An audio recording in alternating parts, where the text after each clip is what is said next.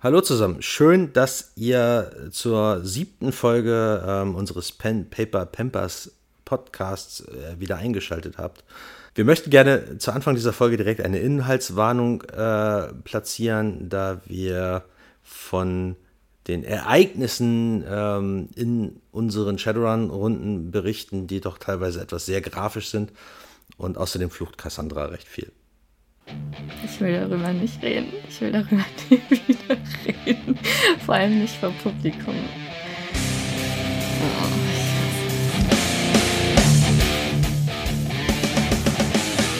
Willkommen zum 3P-Podcast. Pen, Paper und Pamper.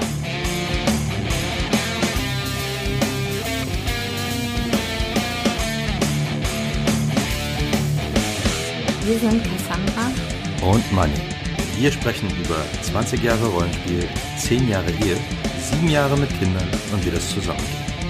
Das kann nützlich für euch sein, muss es aber.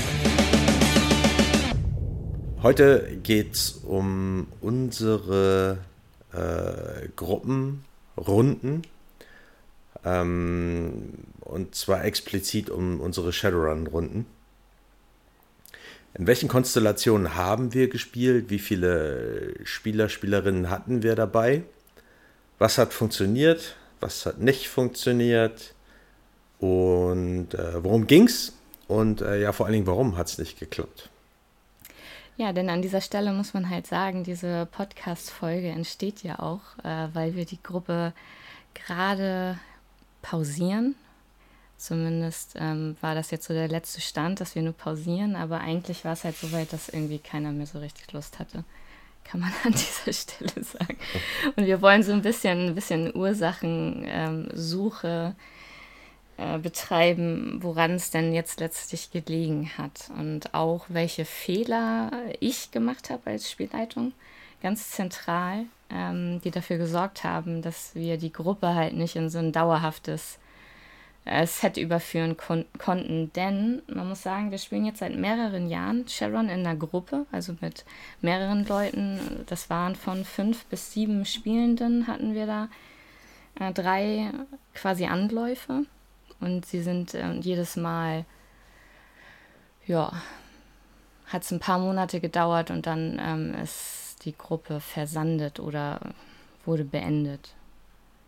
Genau, und heute ja, aber ein paar Monate auch nur, weil wir zwischen den einzelnen Sitzungen manchmal ein paar Monate hatten. Ne? Also wir hatten noch eine Runde dabei, die ist nach zwei Sitzungen äh, gecrashed. ja, wobei man, ja, wie, gesagt, wobei das war ja, es waren dann viele Leute und irgendwie dann nach der ersten Runde kam schon der eine nicht mehr, nach der zweiten kamen dann die anderen beiden nicht mehr und dann irgendwie. Ja, aber man muss, ja. Entschuldigung, wenn ich dich an der Stelle unterbreche, aber du gehst ja sofort davon aus, dass es auf Fehler von der Spielleitung zurückzuführen ist. Ja. Ähm, und das äh, sehe ich ganz anders. Genau, also der, der Aber das können wir ja gleich erläutern. Ja, genau, weil die Sache ist, die, was wir uns ähm, vorgenommen haben, ist auch, äh, ich bin halt die Spielleitung gewesen in den letzten Jahren in, äh, bei Sharon mit der Gruppe und Manny hat ja ähm, jedes Mal mitgespielt. Deswegen, also wir können es quasi immer so von, von aus meiner Perspektive beleuchten, aber haben auch immer noch ähm, einen Spieler dabei sitzen. Die anderen können wir natürlich nicht fragen. Ähm, deswegen müsst ihr einfach mal darauf vertrauen, dass unsere Perspektive auf die ganze Geschichte so objektiv wie eben nur möglich ist. So, naja, wobei es ist halt subjektiv gefärbt, das ist halt einfach so. Okay, dann lass uns doch mal anfangen. Was ist, ähm, also seit unserem letzten äh, Shadowrun-Lauf sozusagen, der fing ja vor einigen Jahren an, als wir quasi damals das Regelwerk wieder aufgenommen haben und gesagt haben, wir spielen jetzt Shadowrun. Da hatten wir eine große Gruppe mit sieben Spielenden. Ähm, wie wäre es, wenn du einfach mal damit anfängst, dass du äh, grob einen Überblick über die Runde gibst? Ich versuche mich da dran zu erinnern. Das Ding war halt, und damit fängt eigentlich auch schon, ich will, wollte eigentlich gar nicht so problemzentriert anfangen zu erzählen, aber eigentlich geht es schon damit los, weil ich nämlich den damals schon wieder einen äh, Neuling im Rollenspiel dabei hatte und ich bin ja immer sehr pro Spielanfängerin und Spielanfänger und will ja immer Leute für unser Hobby begeistern. Und ich falle damit ziemlich oft eigentlich auf die Schnauze. Und das war auch damals der Fall, denn da hat jemand mitgespielt, der ähm, keine Ahnung von der Welt hatte, der aber unbedingt, und das ist immer, und das ist auch halt auch ein so ein Ding, ein Fehler, den ich nicht, äh, nicht zum hundertsten Mal wiederholen werde zukünftig. Leute, die keine Ahnung von der sechsten Welt haben, werde ich bei mir nicht mehr mitspielen lassen, weil es sich immer bewahrheitet, dass das, was sie quasi parallel an Informationen sich beschaffen müssten, um ähm, so weit mitspielen zu können, dass alle damit Freude haben, äh, das scheint äh, nicht hin, also das kriegen die wenigsten eigentlich hin. Deswegen, also Wobei da das ja auch, das ist ja auch eine Typfrage. Ne? Also das zum Beispiel würde ich jetzt gar nicht so pauschalisieren. Ich meine, die Erfahrung bestätigt das ein bisschen, aber das hängt ja auch davon ab, wem man sich an den Tisch holt. Ne? Da kann man Glück haben, da kann man Pech haben. Wir hatten halt teilweise Pech. Naja, oder man muss halt an dieser Stelle sagen, wir spielen ähm, so, dass es nicht einstiegsfreundlich ist. Das muss man vielleicht auch ähm, so weit reflektieren. Also, dass wir auf, dass wir eine Art oder dass ich eine Art zu leiten habe, die sehr, sehr viel voraussetzt, was andere, ähm, die gerade auch neu anfangen bei dem Hobby und die wenig Rollenspielerfahrung haben und die auch wenig Erfahrung mit der sechsten Welt haben, was die vielleicht einfach nicht ähm, gewährleisten Na, können. Wir diskutieren da ja, ja schon ja, eine ganze Weile drüber, so für, für die Zuhörer, ja. Ähm, und ähm, ich nehme an, am Ende der Folge werden wir da so eine Art roten Faden aufdecken können, woran das vielleicht liegt, dass gerade Cassandra immer wieder in diese Falle tappt. Ja, und ich es nicht ähm, Beziehungsweise, dass, dass, dass man quasi in den Vorgesprächen ja, zwischen potenziellen äh, Mitspielern oder Rollenspielen, Neulingen und äh, der Vorstellung von der Art, wie wir, wie wir spielen oder wie Cassandra leitet, ähm, das eine oder andere Missverständnis an den Tag kommt und uns das jetzt erst bewusst geworden ist, woran das vielleicht liegen mag. Aber da kommen wir später zu. Äh, lass uns erstmal weitermachen. Genau, weil, weil, weil es sich halt wiederholt. Also es wiederholt sich halt. Und es hat sich jetzt nämlich zum dritten Mal wiederholt. Ähm, warum wir da jetzt, also bei zweimal kannst du noch vom Zufall ausgehen und beim dritten Mal ist es quasi bestätigt, dass es, dass es eine äh, valide Ursache hat. Deswegen, ähm, ja, bin ich dann auch zu dem Schluss gekommen, die Gruppe halt auch ruhen zu lassen, weil ich ganz ehrlich einfach jetzt auch mal die Fresse voll hatte. Es waren jetzt drei Jahre, insgesamt zehn Spielende, die ich ähm, durch meine Plots gejagt habe und die ich auch nur so mehr oder minder halt ähm, am Ball halten konnte, wenn man, wenn man halt so will. Weil letztlich spielen wir in Hamburg wir haben uns in Hamburg so ein, ähm, also im Hamburg der 2080er von Shadowrun, muss man sagen, haben wir uns jetzt eigentlich ein ganz nettes Umfeld aufgebaut, in dem wir uns verhältnismäßig sicher bewegen. Also wo wir eigentlich ganz, wir haben NSC, also Nichtspielercharaktere etabliert, wir haben da so feste Strukturen, in denen wir unterwegs sind, was also heißt, dass wir nicht, nicht sehr viel Worldbuilding, also wir müssen die Welt an sich nicht komplex aufbauen, um losspielen zu können, sondern wir können eigentlich immer sagen, so, ey, komm, ne, wir spielen in Hamburg, wir haben unterschiedliche, wir haben so einen ganzen Pool an, an Charakteren darum laufen. Wir haben ganz, ganz viele Story-Fäden eigentlich schon etabliert in den letzten Jahren.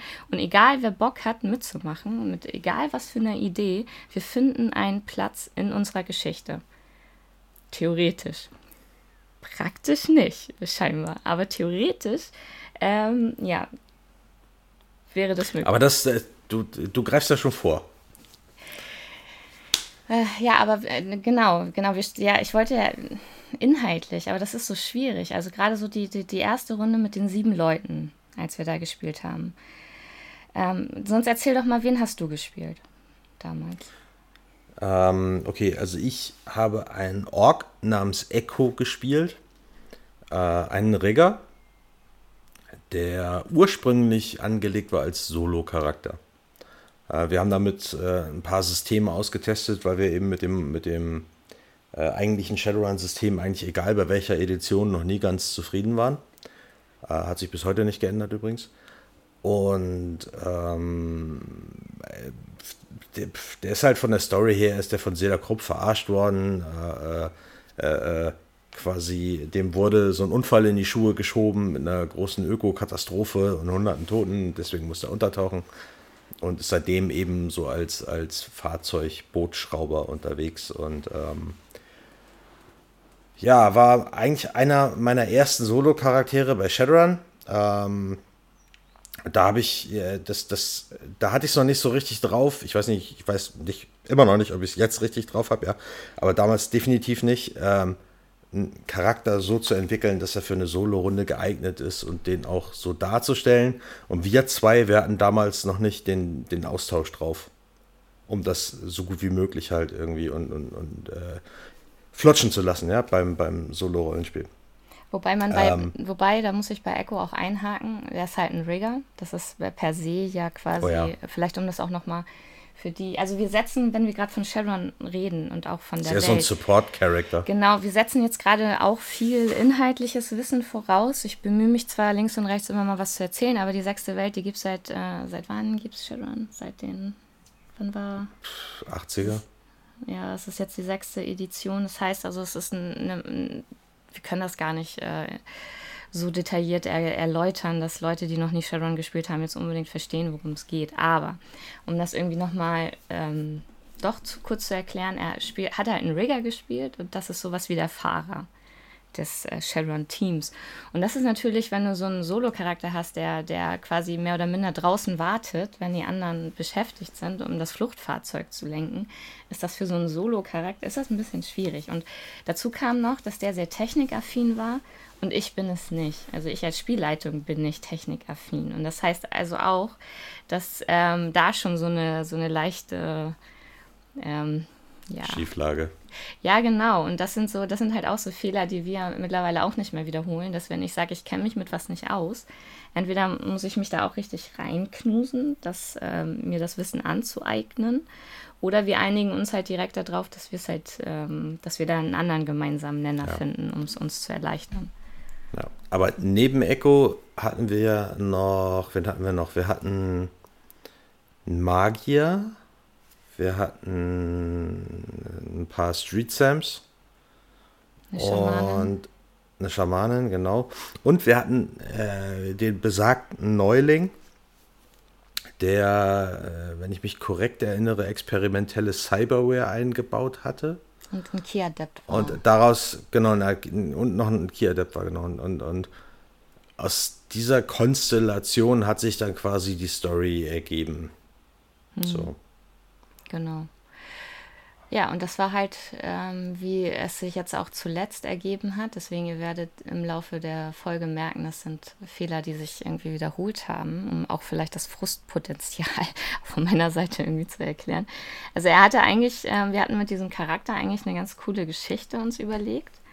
Der Spieler mit dem Neuling. Es, mit dem Neuling. Der Spieler hat das dann auch alles abgenickt. Ähm, war halt auch, hat selbst ein paar ganz gute Impulse geliefert und die habe ich dann aufgegriffen und weitergesponnen, halt mit dem Wissen um die sechste Welt, das ihm halt fehlte.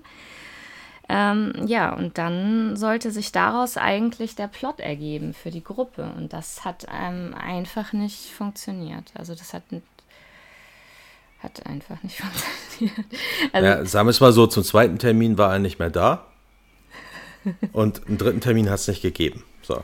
Und das Ding dabei ist einfach, dass äh, die anderen Spielenden, jetzt mal abgesehen von mir und deiner Schwester, ähm, einfach nicht mehr wiedergekommen sind. Ja. So, und, und genau. das, das, ähm, warum das so ist, dafür haben wir eine Theorie aufgestellt, denn wenn wir jetzt nämlich die anderen Runden vorstellen, ist halt, wie du sagst, äh, äh, tauchen halt die Parallelen auf. Ne? Die zweite Runde, also sagen wir mal so, deine Schwester und ich, ja, wir haben quasi in der Konstellation erstmal ein bisschen weitergespielt, um die Zeit zu überbrücken, mehr oder weniger. Ich habe mit Echo parallel weiter als Solo-Charakter noch ein bisschen gespielt.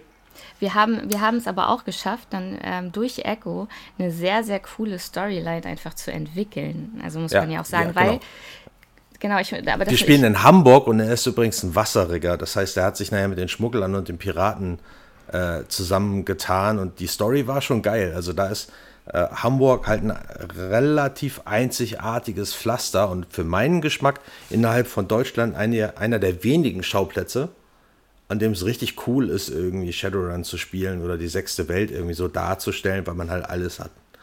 Aber um das inhaltlich aufzugreifen, da kam halt das Kuddelmuddel zustande. Wenn man also quasi, man fängt an mit so einem Plot, in dem es um jemanden geht, der da irgendwie reingerät, also reingerät in so eine, ähm, in so eine Shadowrun-Truppe ähm, und man eigentlich, oder ich habe dann quasi so die Geschichte so ein bisschen darum gesponnen, weil der war auf der Suche nach seiner Schwester, die halt ebenfalls irgendwie da von dem Konzern da diese experimentelle Cyberware irgendwie bekommen hat. Ein anderer Charakter, den habe ich, Spielercharakter habe ich mit dazu geschrieben, dass die ihn damals befreit hat aus den Fängen, um schon halt ähm, so die Charaktere untereinander miteinander zu verknüpfen, weil das ist etwas, das mache ich immer.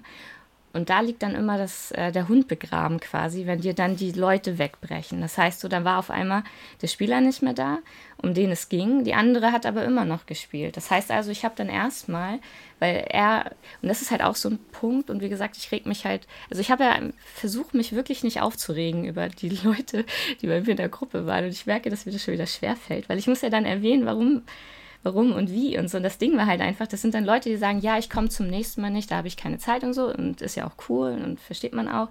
Dann muss ich mir was einfallen lassen, warum der eine Charakter nicht da ist. Und dann kommt er aber zum nächsten Mal auch nicht. Und dann meldet er sich zum dritten Mal schon wieder nicht mehr und so. Und dann, und so verselbstständigt sich dann mh, quasi so, ein, so eine Notlösungsplot-Geschichte, und ich habe dann furchtbare Schwierigkeiten, die unterschiedlichen Fäden dann wieder zusammenzuführen. Und das Ergebnis war dann, dass Echo ziemlich viel von dem ausbaden musste, was andere Leute, also andere Spielercharaktere, in diesen Plot so reingebracht haben, an Impulse und an Geschichten, an ihren Feinden und so. Und am Ende hatte Echo immer die Arschkarte, weil er der Einzige war, der dann immer noch da war. So. Und dann haben wir das immer versucht so zu umschiffen, aber dann haben wir so viele Fässer aufgemacht, äh, also im Plot auch und in Story und und wie gesagt auch Feinden, dass wir dann irgendwann gesagt haben, oh nee, ey, Schnauze voll. Andersrum betrachtet, dafür war ich der Einzige, der das Privileg hatte, noch bei dir zu spielen. ja, oder so, ja. Ja, aber da kommen okay, wir. Dann, na gut, aber genau, die nächste große Runde, ja, ne? Genau, Kam da dann. Genau, da kommt dann die nächste das, Runde. Genau, eine Runde mit, äh, hm. kurz rechnen, sechs Spielenden. Äh, mit zwei Neulingen dabei die auch noch nie Rollenspiel betrieben haben vorher. Äh, die haben quasi direkt mit äh, Shadowrun angefangen. Dann hatten wir einen ähm, Spieler dabei, mit dem wir vorher schon, schon Fantasy gespielt haben. Ähm, deine Schwester wieder, wir zwei. Das war's, ne? Mhm. Genau. Ja, mit denen haben wir angefangen, genau. Genau. Und ähm, da war das eben so, dass äh, von den beiden Neulingen einer einen äh, japanischen Zwerg gespielt hat, der für die Yakuza unterwegs war, so als Fußsoldat sozusagen.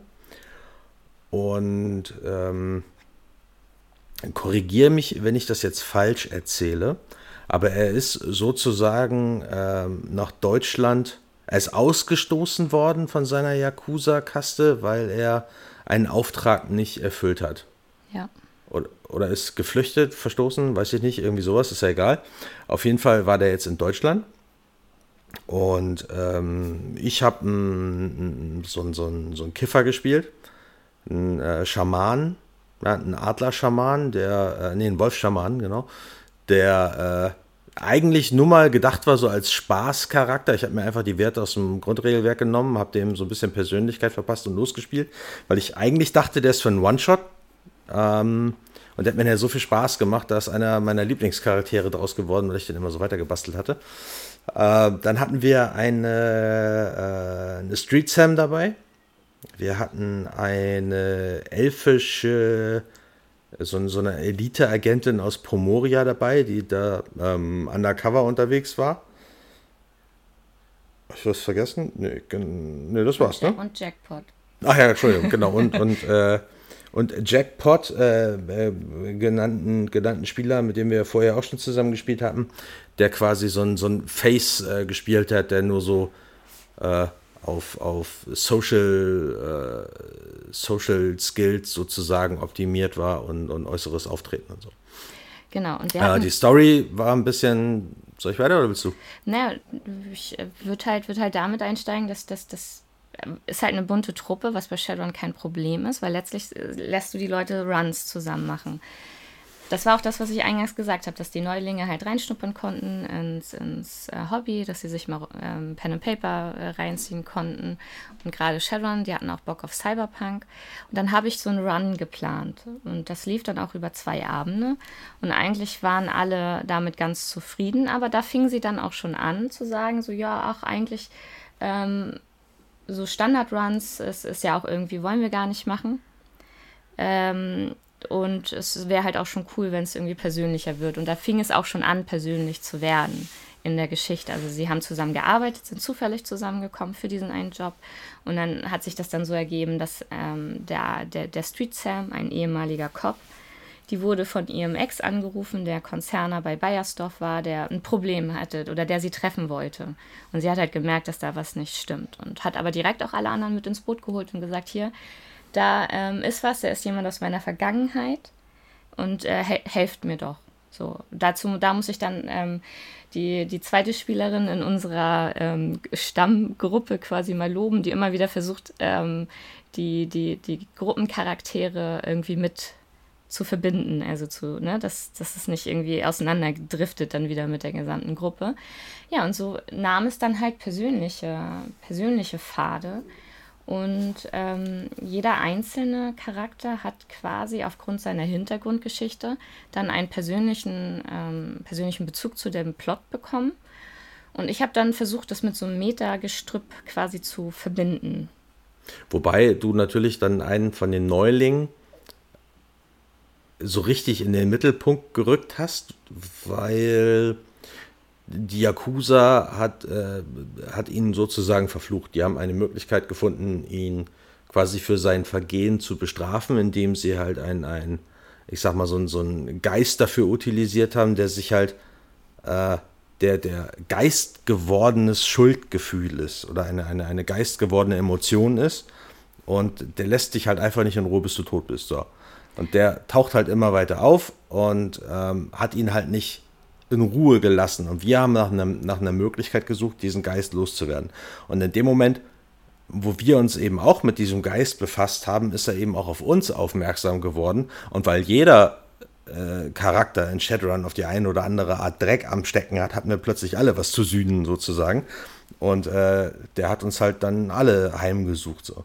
Und die Lösung, die wir als Gruppe gefunden haben, war eben äh, zu, den, zu den Hexen im Sachsenwald zu gehen, in der Nähe von Hamburg, und äh, zu versuchen, eben über ein Ritual auf die Metaebenen zu kommen, um auf den Metaebenen eine Möglichkeit zu finden, diesen Geist loszuwerden. Also letztlich ging es auch in, in den Metaebenen darum, aufzudecken, woran dieser Geist sich geklammert hat. Also der Geist, äh, vielleicht so zur, zur Erläuterung, das ist ein, ich weiß jetzt nicht, wie man es japanisch richtig ausspricht, das ist aber ein Ikirio. Ikirio, ich kann es nicht äh, japanisch nicht korrekt aussprechen, aber ähm, das ist eine traditionelle Geistergeschichte in Japan. Also ich habe mich da quasi auch noch aus der japanischen Folklore bedient. Ähm, um so ein bisschen, bisschen, bisschen Würze mit reinzubringen in die sechste Welt. Und ähm, dieses Wicca-Ritual, also das Hexenritual, was durchgeführt worden ist, ähm, diente dazu, dass jeder Einzelne aus der Gruppe mit dem konfrontiert wird, was ihn am meisten beschäftigt, um halt quasi, um während er diese Metaebene beschreitet, mit den anderen aber in, ähm, als Gruppe gemeinsam, ähm, sich dem zu stellen, um dann auf dem Weg zu sühnen, weil das war so quasi das, was der, was der, was der Geist, was der Geist wollte, weil der, weil der, weil der Charakter, um den es ging, dieser japanische Zwerg, der ist halt, der ist halt abgehauen, der ist halt geflohen und das passt halt weder zum zu, ähm, zu so einem Zwergen-Kodex, ähm, noch passt es zum, zum japanischen, ähm, ja, zu einem japanischen zum Samurai, Samurai. Zum Samurai.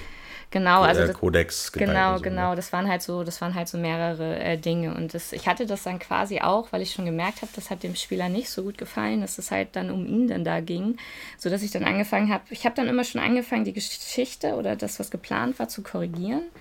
In, ähm, weil wir immer natürlich auch so Feedback-Runden gemacht haben. Und an dieser Stelle muss ich sagen, das ist auch was, später für das gemeinsame Fazit, was ich nämlich so im Nachhinein auch nicht mehr machen werde. Ich habe nämlich zuerst gedacht, bei der ersten Gruppe, wo die Leute dann einfach nicht mehr gekommen sind und wo ich überhaupt null Feedback gekriegt habe, wo ich immer gedacht habe, so, hä, was ist denn los? Wir wollten doch irgendwie zusammen spielen und woran liegt? Dann hat mir am Ende, haben dann welche dann auch gesagt, ja, das ist halt nicht so unser Ding, so, was ja valides, äh, valider Grund ist, um nicht mitzuspielen, aber ich wollte natürlich gerne wissen, woran es denn jetzt konkret gelegen hat und warum wir dann für, die, für diese Runde mit den Leuten dann halt so ein Feedback, so eine Feedback-Runde eingeführt haben, um ähm, ja auch um, damit ich ausloten kann, weil ich kannte viele von den Leuten nicht, die da am Tisch sitzen, um auch zu verstehen, hat das jetzt gefallen, hat es nicht gefallen, war das in Ordnung, war das irgendwie zu viel, sowas halt. Und naja, deswegen fing ich immer schon an zu korrigieren, laufend quasi den Plot. Und ähm, das hat es irgendwie nur noch schlimmer gemacht, so im, im Laufe der Geschichte.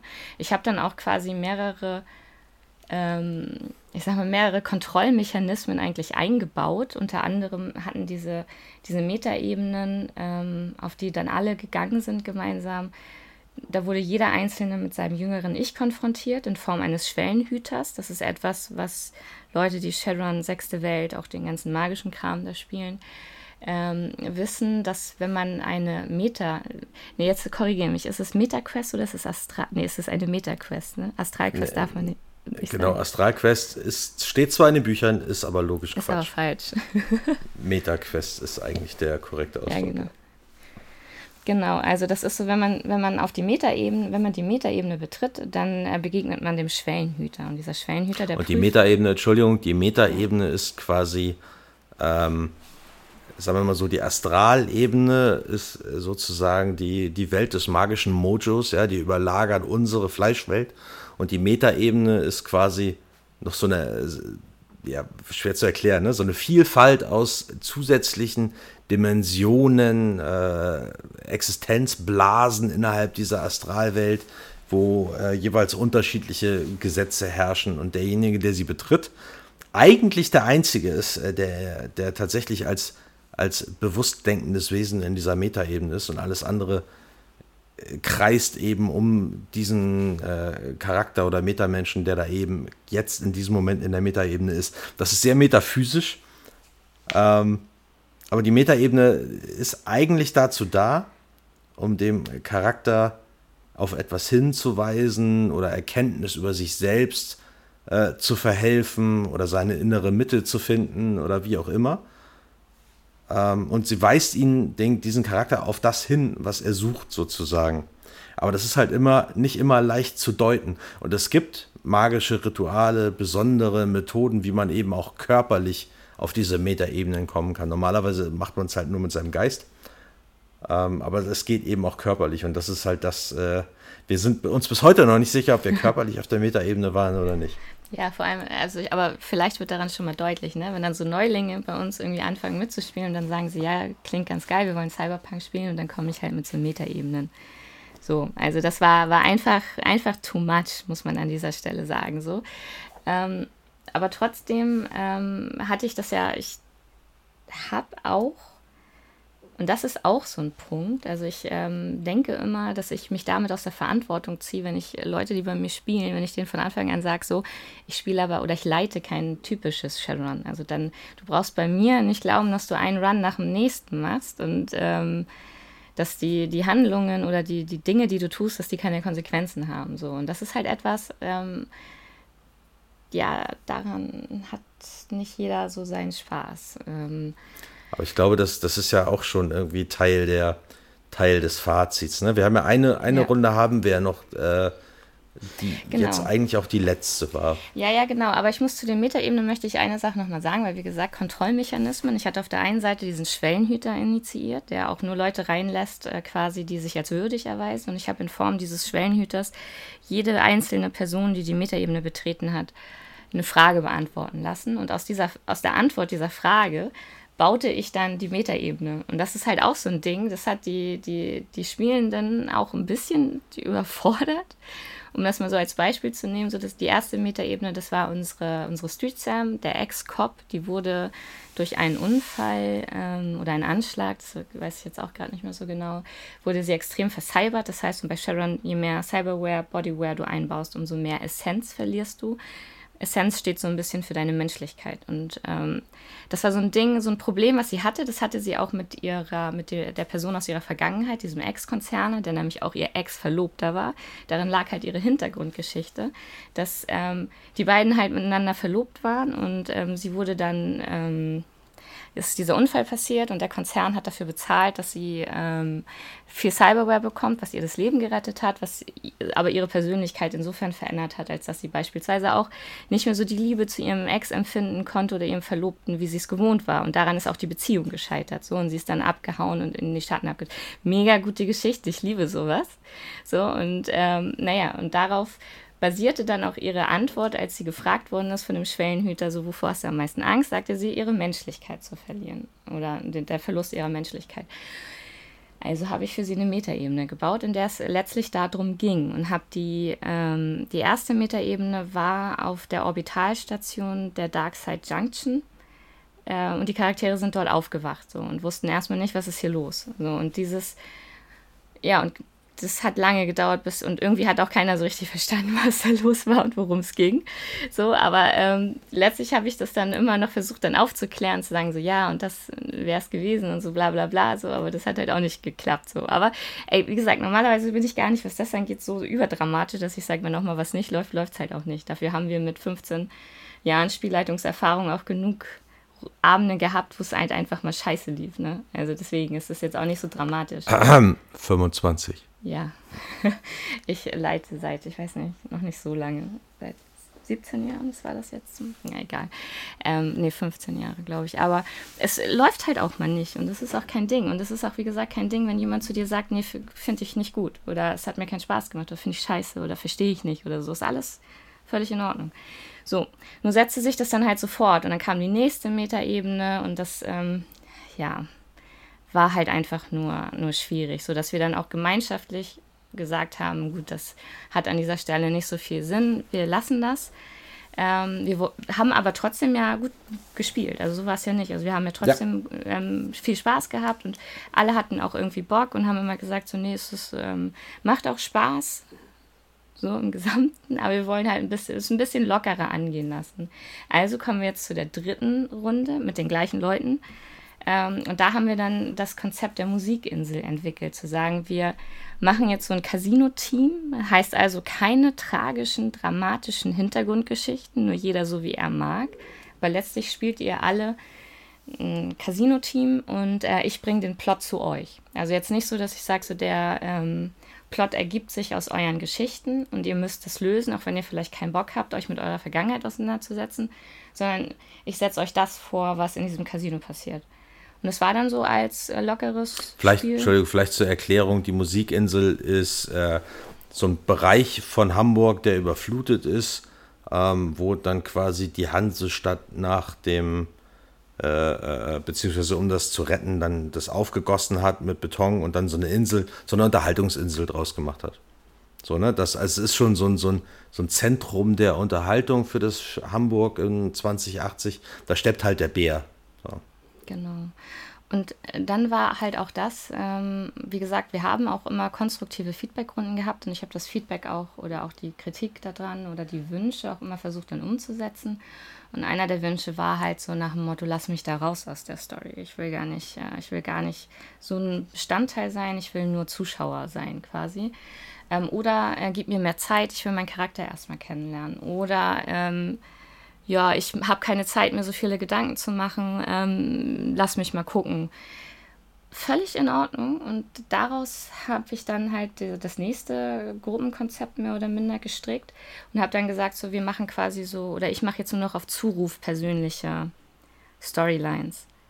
Aber der Zuruf, also ich sag mal, das verhalte dann halt auch. Also es ist halt dann auch wirklich so, dass dann auch nicht mehr so viel kam. Und ich, eigentlich können wir an dieser Stelle ähm, dann direkt mit dem Fazit dann auch anfangen, weil das war nämlich eines der größten Probleme, was ich hatte, dass dann, weil Money als Spieler, da kannst du sonst ja gleich mal von deinem Charakter erzählen, liefert halt äh, den Input, auf dem ich dann halt die Geschichte aufbaue. Und das war etwas, was ich versuche, wenn wir Gruppenspiel machen, ähm, ein bisschen den, den, den, den Fokus und Spotlight natürlich von ihm wegzulenken, damit die anderen auch ein äh, tragenden Bestand, ja, tragendes Bestandteil dieser, dieser Geschichte einfach werden. Und das war so eine Asymmetrie, die ich halt nicht ausbalancieren konnte. Wenn dann halt so von ein, zwei Spielern oder Spielenden unglaublich viel kommt, die wollen, die machen. Und ich dann aber auf der anderen Seite immer denke, so, das sind aber die, die dann halt ganz, ganz viel Aufmerksamkeit von mir kriegen und die anderen fallen so ein bisschen runter. Ähm, so, dann, ich, dann zwinge ich die anderen ins, ins Spotlight, was die aber eigentlich gar nicht wollen. So, und es hat mich dann quasi für die Musikinsel dann am Ende dann tatsächlich dann auch doch so frustriert, dass ich halt dachte, so, ja, okay, ähm, ja, irgendwie, das ist jetzt halt auch nicht das, wie es halt läuft, weil wenn ich quasi die Geschichte um, um Mannys Charakter spinnen will, dann äh, spielen wir Solo irgendwie. Und das tun wir ja so, auch. Ich meine, vielleicht zusammenfassend ist es ja so. Also du hast halt generell immer den Wunsch, den Rollenspielen Nachwuchs zu fördern, was sehr löblich ist. Ähm, Finde ich auch super, es gibt viel zu wenige Rollenspieler. Ähm, das Ding ist, wenn du jemanden hast, der noch nie Rollenspiel gespielt hat, ähm, dann ist, finde ich, besonders Shadowrun nicht gerade geeignet als Einsteigerwelt, weil selbst wir als langjährige Shadowrun-Spieler haben immer noch Probleme damit, uns die Matrix vorzustellen, die AR vorzustellen, die Augmented Reality, ähm, den Astralraum, wie das alles miteinander zusammenhängt, wie funktioniert die sechste Welt, wie funktionieren Telefone, wie bezahlt man, wie funktioniert das mit den Autos, warum fahren die Autos von alleine auf der Autobahn, all sowas, ne, von vorne bis hinten, so, warum kann man deinen, warum kann man plötzlich meinen Arm hacken, so, also solche Dinge, so, das sind auf so einer ganz fundamentalen Ebene gedankliche Hürden irgendwie, die man überwinden muss, wenn man in die sechste Welt einsteigt. Dann kommt dazu, dass man halt das Konzept als das Konzept des Rollenspiels überhaupt erstmal verinnerlichen muss, ähm, dass man eben einen Charakter konsistent über einen längeren Zeitraum und dessen Entwicklung darstellen kann. Und wenn man jetzt einmal, ähm, so wie du das eben erklärt hast, halt deine Art zu leiten ist ja, eine neue Runde kommt zusammen du überlegst dir was, du kennst die Vorgeschichten von denen, im Idealfall, wenn sie welche haben, ja, bis so auf einer Skala von 0 bis 10 irgendwo verteilt, ja. Und die nimmst du dir und bastelst daraus einen Zusammenhang, wie es ja. passt. Und hast quasi so ein auslösendes Ereignis, sei es jetzt ein Run oder sei es irgendwas, was uns miteinander verbindet, ähm, keine Ahnung, wir wohnen alle in einem Haus und die Mafia kommt an und sucht da einen Drogendealer und will das Haus freiräumen und wir sind gezwungen zusammenzuarbeiten, weil wir sonst über den Haufen geballert werden. Irgendwie sowas, ja. Ein auslösendes Ereignis, so. Aber das, was an allen folgenden Spielsitzungen passiert, das beruht, wenn du leitest, ausschließlich, also beinahe ausschließlich aus dem, was wir tun. Ja. Es beruht aus, auf unseren Reaktionen, auf unseren Entscheidungen und auf unserem proaktiven Vorgehen. So, und wenn man sich jetzt überlegt, da kommt ein Neuling, der hat keine Ahnung von der sechsten Welt, der weiß noch nicht, was Rollenspiel ist. Und wenn der bei dieser Art zu leiten eben einfach im Zentrum steht und alles, was an den nächsten Sitzungen passiert, beruht auf dem, was er tut oder nicht tut, dann ist das ein Druck, den kann ich nachvollziehen. ja, ich ja auch. Ich ja. Na, und, das, ich und, ich, und, und, ich glaube, das ist, das ist einer der Gründe, den wir mittlerweile für uns erkannt haben.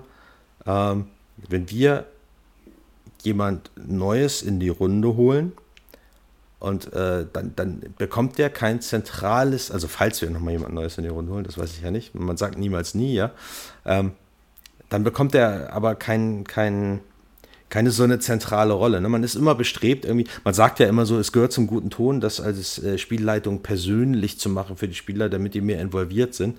Und dass es nicht beliebig ist oder irrelevant, was die Spielenden tun, irgendwie, weil die Handlung auch ohne die weiterläuft und so. Ähm, aber. Wenn du es dann machst, dann sind sie alle nicht so begeistert davon.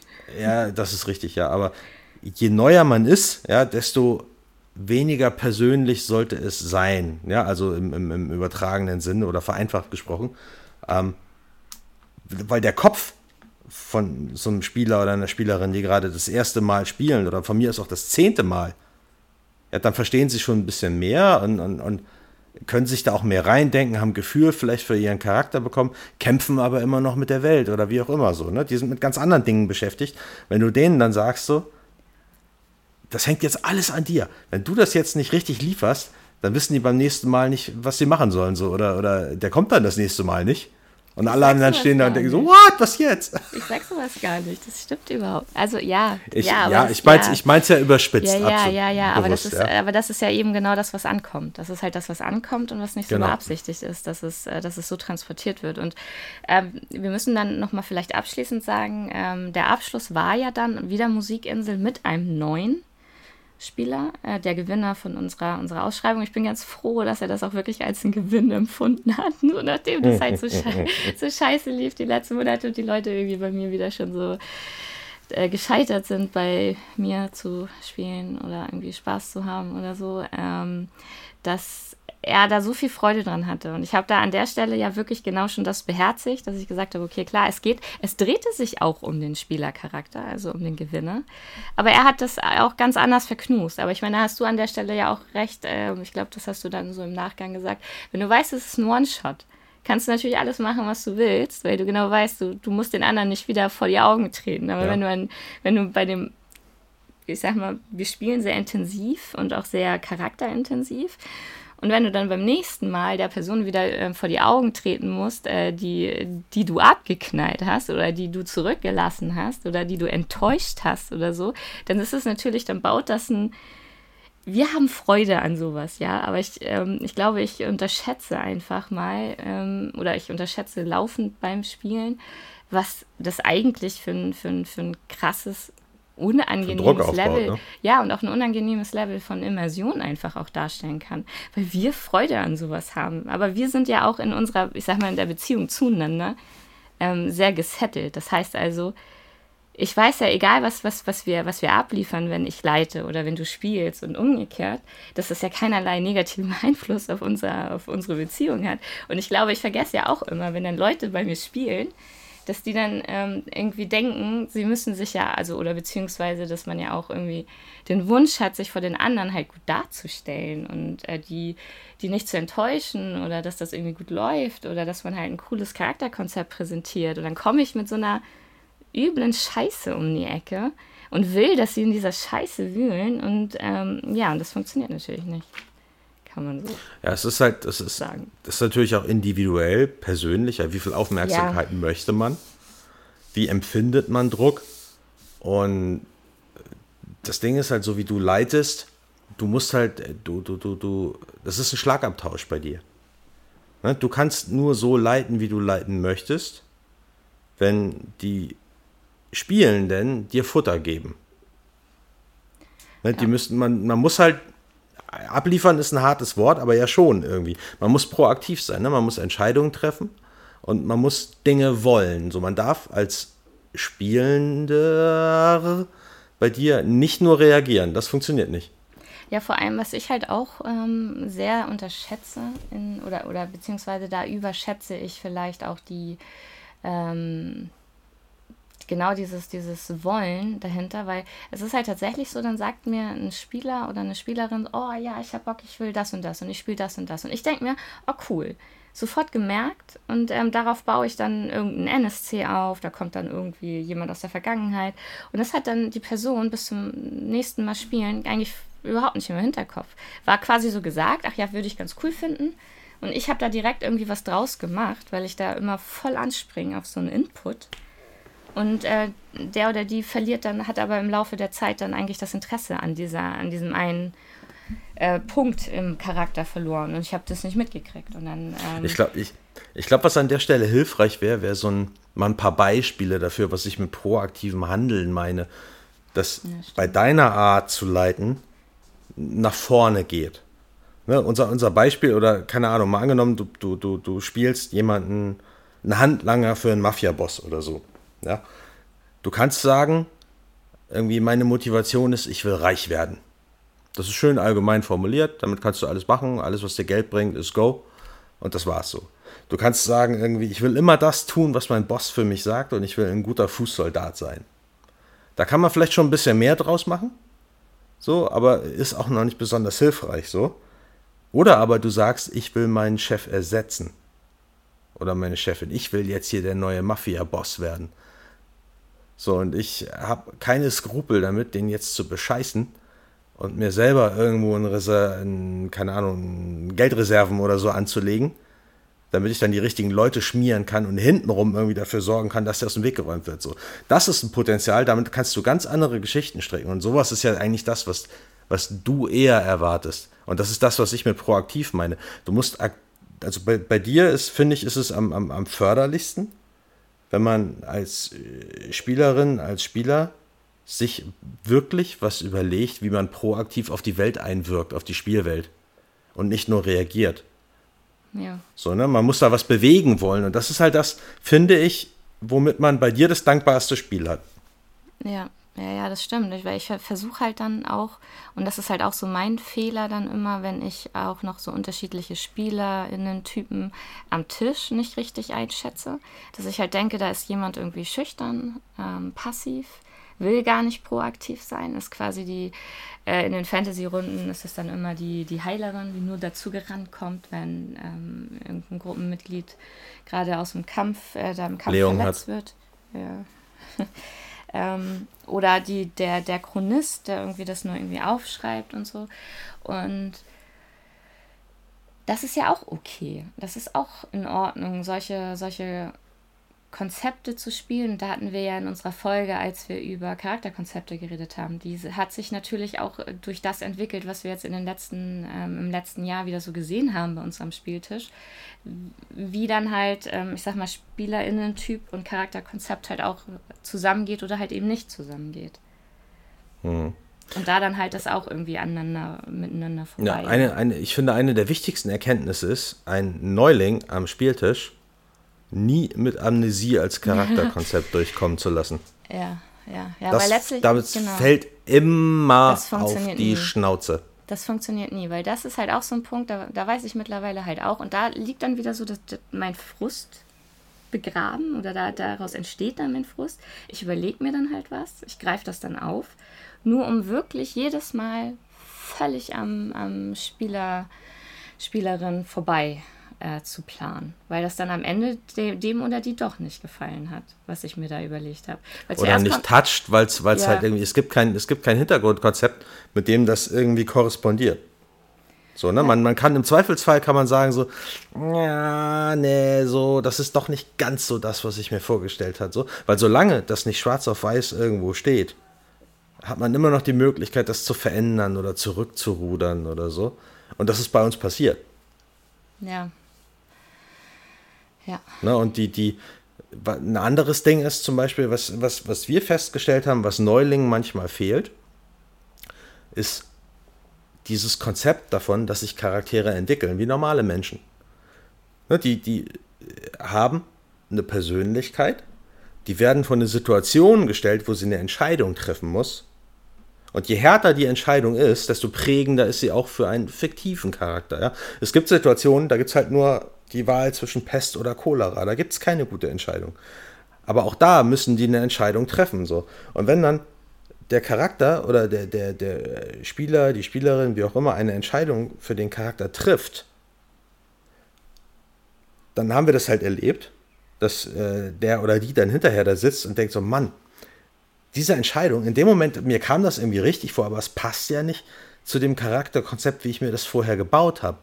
So, und dann haben wir halt die Tendenz beobachtet, lieber im Nachhinein das Charakterkonzept zu ändern, damit diese Entscheidung begründet ist, anstatt zu sagen, das war der Charakter vor diesem Zeitpunkt und vor dieser Entscheidung. Das ist der Charakter nach dieser Entscheidung. Ich überlege mir jetzt, warum er so entschieden hat, wie er entschieden hat. Und das verbuche ich dann als Charakterentwicklung, weil das gibt einem ein Gefühl für den Charakter und plötzlich ist ein Charakter viel, viel griffiger als vorher. Das geht ja. mir jedes Mal so und ich war total perplex zu erleben, dass jemand lieber den Charakter umschreibt, um im Nachgang eine Entscheidung zu rechtfertigen und die jetzt irgendwie nicht als, als, als Entwicklung äh, äh, zu klassifizieren. So. Und das habe ich vorher auch noch nie gesehen. Ja, wobei halt, wie gesagt, das äh, Ding ist halt auch, wenn da einem einfach die Rollenspielerfahrung fehlt und unser Eins, die in, in, in 15, 20, 25 Jahren irgendwie schon alles Mögliche an, an Charakterkonzepten einfach gespielt hat und haben. Wir haben irgendwie kein Problem damit, jetzt so ein Klischee uns zu nehmen und da irgendeinen Twist draus zu machen. Oder ich finde ja gerade auch so, was du halt mit deinem Kifferschaman da hattest, der ist mir am Anfang, ist der mir voll auf den Sack gegangen. Ich fand diesen Charakter total, total ätzend sondern hast du ja im. im Vielleicht kurz zur Info: Ich habe mir überlegt, was für eine Art von Mensch kann ich überhaupt nicht leiden. Und den habe ich dann gespielt. Und siehe da, ja. es ist mein ja. liebster Charakter aller Zeiten geworden. Ja, der, also der, der war ja halt auch wirklich cool, aber das war wirklich, also ich meine, ich, ich unterscheide da tatsächlich, weil das war ja so eine Frage von Lieblings-SC, äh, also Spielercharaktere oder Nicht-Spielercharaktere. Ich kann da wirklich ganz gut unterscheiden von, ich, ich selber kann den Charakter nicht leihen, finde das Charakterkonzept aber cool, oder irgendwie der, der ist irgendwie, bringt die Story nach vorne, wie auch immer so. Und das war mit deinem Charakter tatsächlich der Fall, dass ich den voll ätzend gefunden habe. Ähm, und du dann aber nach und nach da hast du die Geschichte erst nach und nach geschrieben. Und das funktioniert natürlich auch, wenn man die Erfahrung hat, ähm, quasi Entwicklungen, wie du schon gesagt hast, so eine, deine Entwicklung auch in wenigen Spielsitzungen durchzumachen, weil du sagst so, das war halt so ein Slacker-Nerv-Kiffer-Konzept. Dann, haben, dann sind aber die Dinge aus seiner Vergangenheit aufgekommen, vorgekommen, haben ihn quasi so mit der Nase da reingestoßen und dann ähm, hat er sich überlegt, äh, das Ganze dann anzugehen. Und hat, er hat ja auf den Metaebenen dann entsprechend geglänzt. Und das war halt, das war halt ziemlich cool.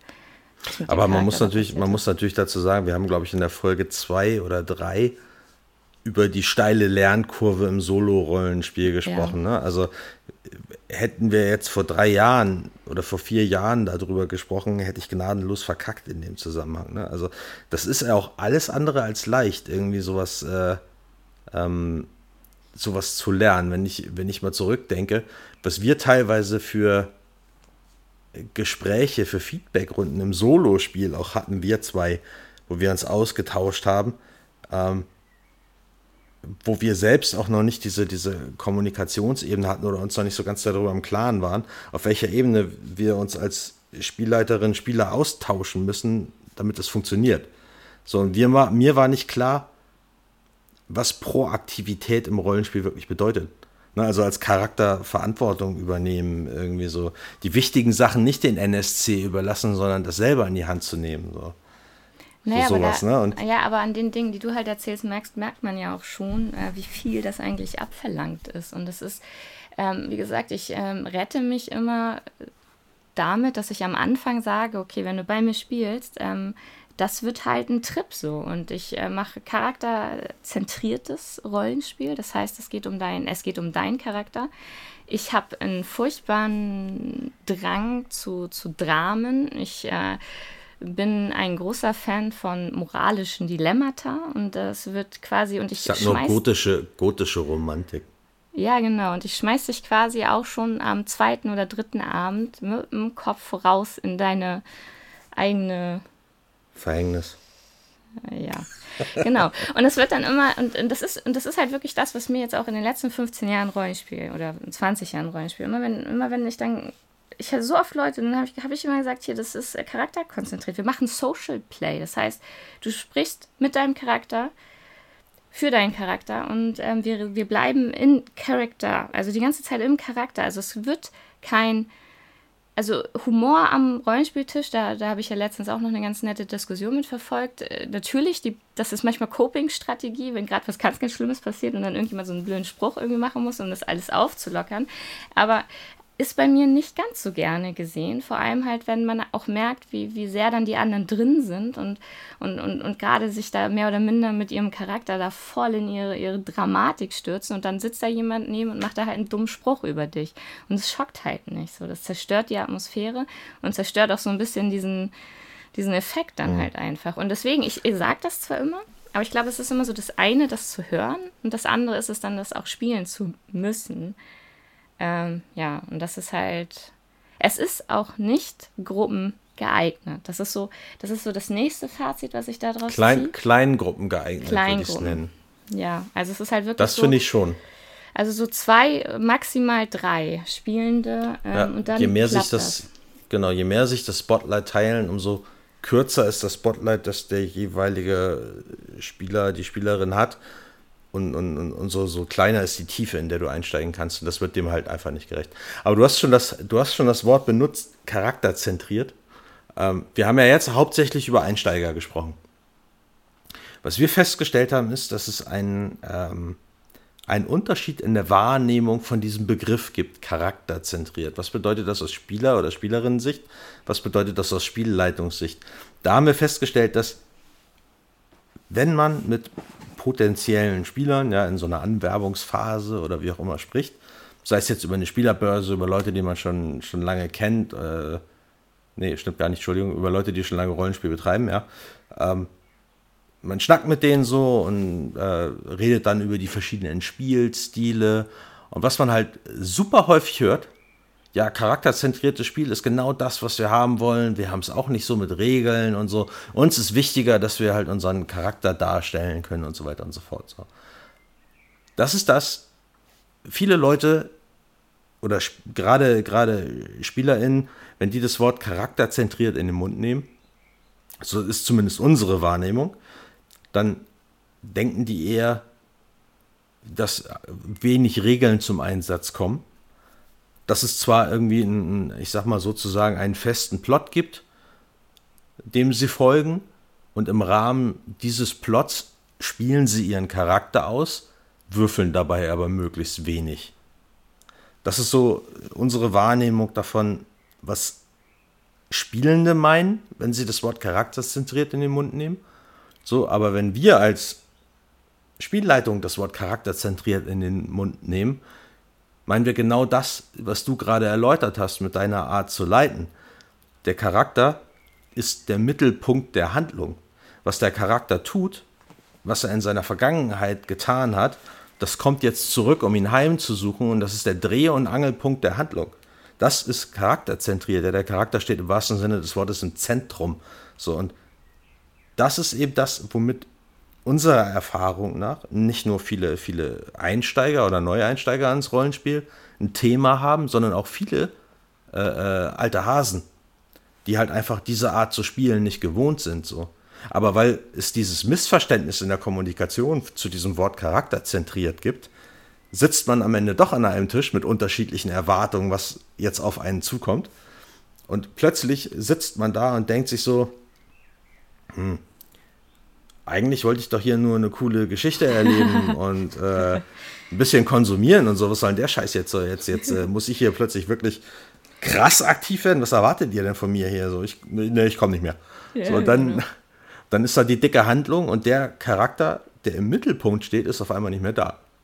So, und das ganze Kartenhaus fällt zusammen und man braucht die Notlösung, damit es weitergeht. Ja, genau. Und das ist halt genau das Problem, was ich dann immer habe, wenn ich dann diese, diese unterschiedlichen ähm, Storylines dann wieder versuche zu verbinden oder die, die Löcher stopfen und da dann noch einen Twist rein. Und das, fun das funktioniert einfach nicht. Und ähm, ich wollte jetzt noch irgendwas... Ich finde, Entschuldigung, darf, ja. darf ich noch einmal ein Beispiel dazu bringen? Ja, bitte. Ich, ich habe was mir dazu einfällt, ist so eine, so eine Szene mit, mit Echo hier, mit meinem, mit meinem Rigger. Ähm, da ist es, da war es ja so irgendwie, der ist, ähm, es ist bekannt geworden, dass der gesucht wird von Seda Krupp. Und auf den war ein dickes Kopfgeld ausgesetzt und der war halt als Rigger mit so einer Piratentruppe unterwegs. Und der Captain von dieser Piratentruppe, der hat ähm, irgendwie das mit dem Kopfgeld spitz gekriegt und hat sich in den Kopf gesetzt, ihn auszuliefern. Jetzt ist es aber so, dass ähm, Teil der Story irgendwie Echo ist mit Naniten infiziert worden und äh, hat so Technomancer-Fähigkeiten gehabt. Und als halt der Captain vor ihm stand und ihn mit der Knarre bedroht hat und ihm gesagt hat, du kommst jetzt mit und dich sperre ich in die Bilge ein, bis ich dich abgeliefert habe, da hat er quasi Kraft seines Geistes das Schiff gehackt ja, und hat das Steuer rumgerissen, dass der Captain das Gleichgewicht verloren hat.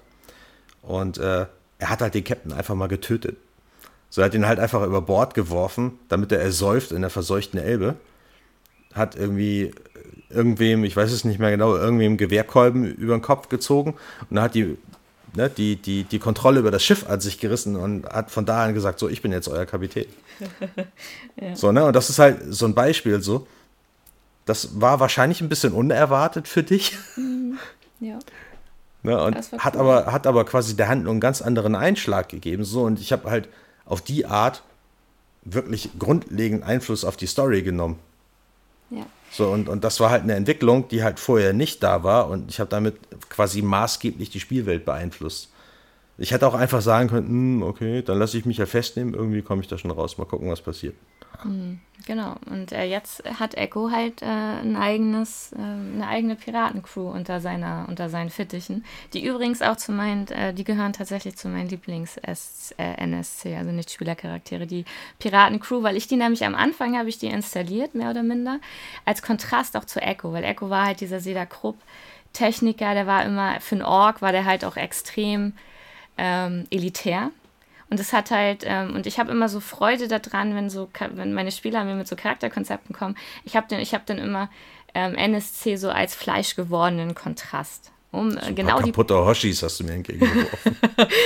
äh, die, die Duchess, die, die beste ist so eine, war so eine, ähm, die, weil die Leute, die in den, ähm, auf der toxischen Nordsee unterwegs sind, die da zum Teil auch geboren worden sind, die sind halt selbst ziemlich verseucht in ähm, vielerlei Hinsicht. Und es sind halt wirklich moderne Piraten. Und das war deswegen Anarcho und ähm, ja, ich sag mal, äh, es war sehr lustig, die zu spielen. Es war auch sehr lustig, dass die für Echo halt ziemlich äh, versucht haben, so aus der, ähm, aus der Fassung zu bringen. Und am Ende hat er halt diesen Sauhaufen dann als Captain geführt, was halt dann auch ziemlich geil war.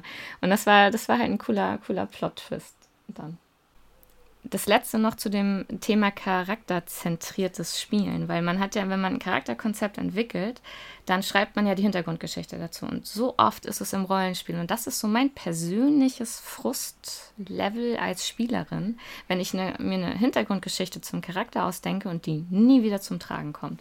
Das ist dann immer so ein bisschen so, wofür habe ich das denn ausgearbeitet? Wofür habe ich dann irgendwelche NSC aus der Vergangenheit mir überlegt, wenn die sowieso keine Rolle spielen? Also für das Rollenspiel jetzt mit diesem Charakter. Und das ist halt sowas. Deswegen dachte ich da immer, das ist eigentlich was, was, was, was SpielerInnen ganz cool finden, wenn dann halt wieder jemand aus ihrer Vergangenheit dann auftaucht und zum Thema der Gegenwart wird. Und ganz oft erlebe ich dann halt, dass viele Spaß dran haben, so eine, so eine Hintergrundgeschichte zu schreiben. Die ist dann möglichst dramatisch, die ist dann richtig schön dreckig. Aber wenn du dann diesen Dreck wieder nach vorne holst und ich dann sage so, ja gut, aber du bist doch der, jetzt mal Beispiel, dein, dein aktueller Charakter, ähm, der, der korrupte Cop also mein Thema wäre dann einfach, ihn damit wieder zu konfrontieren, wie das ist. Ist er immer noch korrupt? Ist er immer noch das Drecksschwein, das sich die, die Kohle einstreicht und jemanden dafür ähm, über die Klippe springen lässt? Und das wäre sowas, bei dir weiß ich halt mittlerweile, du, du kannst damit dann um. Wobei wir halt teilweise ja auch manchmal ähm, kürzere Feedback ähm, Dinge dann einstreuen oder dann auch Pause machen oder du dann nochmal überlegst oder wir dann nochmal irgendwie, während wir spielen, dann nochmal das irgendwie kurz rekapitulieren, was natürlich in so einer Fünfergruppe auch nicht geht oder nicht unbedingt. Ähm, aber ganz oft ist es dann echt so, dass dann, dass dann die, diejenigen, die sich sowas dann ausgedacht haben, wenn sie dann damit konfrontiert werden, es eigentlich am liebsten in ihrer Schublade hätten liegen lassen und das gar nicht so auf dem wieder Weil sie, so wenn sie, Brot wenn sie, bekommen wollen. Wenn sie auf die dramatischen Punkte ihrer Vergangenheit angesprochen werden, müssten sie in der Gegenwart Schwäche zeigen als ja. Spieler, Spielerin. Und da wären wir wieder beim Statusspiel, was wir in, Genau. auch in Folge 2 oder 3 behandelt haben. Und das ist gerade für Neulinge, ist das, glaube ich, ein, ein schwieriger Punkt. So. Da braucht man auch Erfahrung für. Ähm, zwei Punkte würde ich ganz gerne noch ansprechen. Das eine ist Improvisation, hatte ich, äh, hatten wir ja direkt eine Nachfrage aus, aus Instagram. Und das andere war, was du schon angesprochen hattest mit dem Feedback-Gespräch. Vielleicht sollten wir mit der Improvisation anfangen.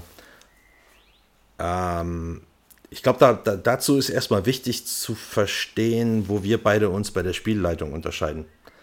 Ich meine, deine Art, die haben wir jetzt ja nur, nur äh, umfangreich dargestellt. Ne? Du, Ja. du baust deine Handlung auf den Hintergrundgeschichten auf und auf dem, was die Spielercharaktere während der aktuellen Session quasi tun.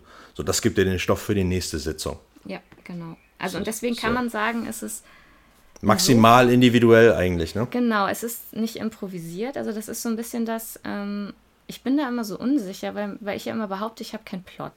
Was ja so nicht stimmt. Also ich habe ja schon irgendwie so mehrere Szenen für den Abend, die ich mir überlege. Das sind aber wirklich ähm, Rahmen eigentlich. Das sind Rahmen und in diesem Rahmen muss, müssen die Charaktere handeln. Und insofern bin ich eigentlich die ähm, spontane Reaktion auf das, was die Charaktere tun. Insofern improvisiere ich schon, aber ähm, nicht in so einem großen Stil, sondern halt eher so im Kleinen, indem ich. Na, wobei, da wird ja schnell der große Stil draus, wenn du drei Szenen okay. hast und du keine logische Abfolge erkennst, wie eine dieser Szene irgendwie eintreten könnte, weil die Charaktere was vollkommen Unvorhergesehenes tun.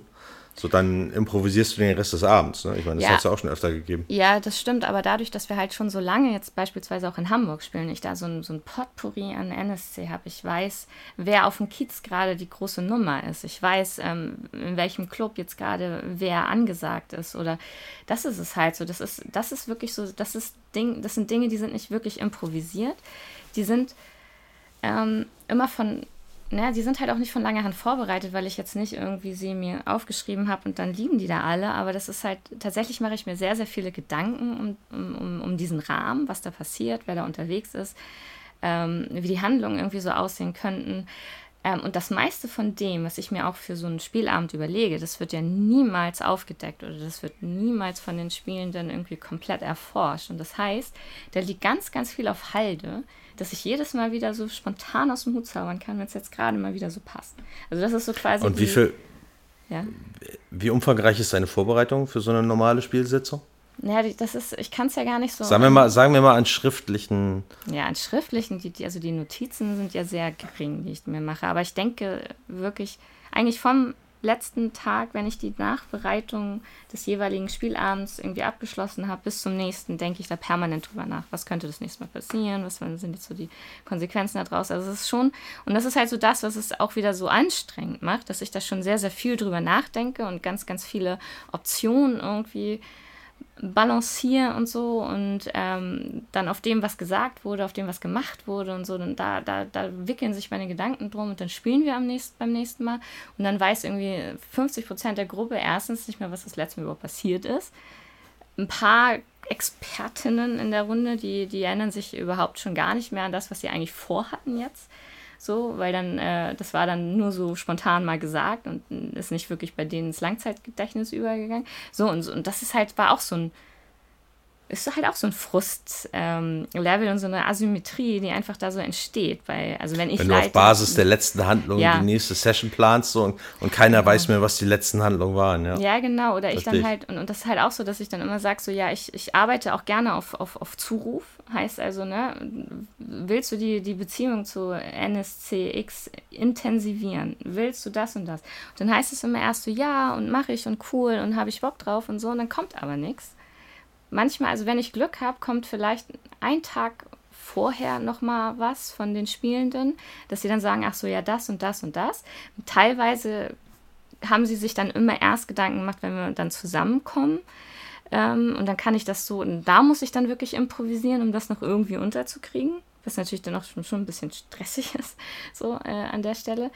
Ähm, ja, also deswegen, also da merke ich einfach so meine Improvisation oder mein doch spontanes Reagieren auf das, was die Charaktere tun, mit trotzdem verhältnismäßig vieler gedanklichen Vorbereitungen alle Eventualitäten abzudecken, kollidiert einfach jedes Mal mit, ähm, mit dem, was sich die Spielenden eigentlich auch wünschen. Weil tatsächlich ist es ja so, die kommen dahin, die wollen eigentlich eine Geschichte vorgesetzt bekommen. Es war dann auch, wenn ich gesagt habe, so, worum soll es denn gehen? Die meisten wohlgemerkt. Ja, die, ja, ja, die meisten. Wenn ich dann sage, so, worum soll es denn gehen? Dann heißt es ja, du bist doch die Spielleitung. So, keine Ahnung. du, du, erzählst doch die Geschichte. Wir nehmen alles. Und das ist dann der zweite Punkt, der, was mir dann immer gesagt ja, wir nehmen alles, was da kommt. Das wird schon cool. Ja, nein. Weil dann, wenn ich dann da was mache, dann finden die Ja, wobei, halt es ist ja, es ist ja, ne, es ist ja auch, es ist ja eigentlich auch ein Zeichen dafür, dass es bei dir funktioniert oder dass, dass sie sich bei dir gut aufgehoben fühlen, weil sie immer denken, irgendwie, oder weil sie darauf vertrauen, dass du schon eine coole, coole Geschichte vorsetzt. So. Aber was dabei halt nicht bedacht wird, ist, dass sie der Katalysator dafür sind. Sie selbst, ja, ne? Genau. Und deswegen glaube ich, kann ich diese Improvisationsfrage nicht so richtig beantworten. Weil ja, du halt improvisierst sehr viel, finde ich. Ja, ja, wie gesagt, ich kann es nicht beantworten. Also ich würde es halt nicht sagen, weil ich das Gefühl habe, dass ich mir über sehr viele Dinge immer schon Gedanken mache, die gar nicht wirklich zum Tragen kommen und die dann einfach später irgendwie dann aus dem Hut zaubern, wenn es dann mal relevant wird. Ja. Okay. ja, bei mir ist es so, mein Leitstil ist ein bisschen anders. Ich habe meistens immer ein, ähm, so einen roten Faden von, also ich denke mir so einen Spannungsbogen aus, halt tatsächlich mehr oder weniger klassisch. Drei-Akt-Modell, das hat bei mir einen Anfang, hat ein Ende. Ich habe äh, auf dem Weg dahin, habe ich hab viele, viele kleine Szenen und ich bereite halt unheimlich viel vor. So, ich habe, äh, ich, um mein, allein um meine Gedanken festzuhalten, schreibe ich das einmal fließend wirklich runter was halt so niemals den Weg an den Tisch findet, so, weil niemand will einen Roman spielen, da kannst du dich auch hinsetzen und dir was erzählen lassen, ja. Aber ich muss es halt einmal festgehalten haben, um meine Gedanken festzuhalten. So. Dann überlege ich mir verschiedene Szenen, ich äh, organisiere mir Bilder, ich denke mir NSC aus, ich bastel Charaktere. Und für mich ist halt die, die, das Fundament für meine Improvisation ist Vorbereitung. So, ich muss wissen, wie die NSC ticken, ich muss äh, Fakten haben, die die raushauen können.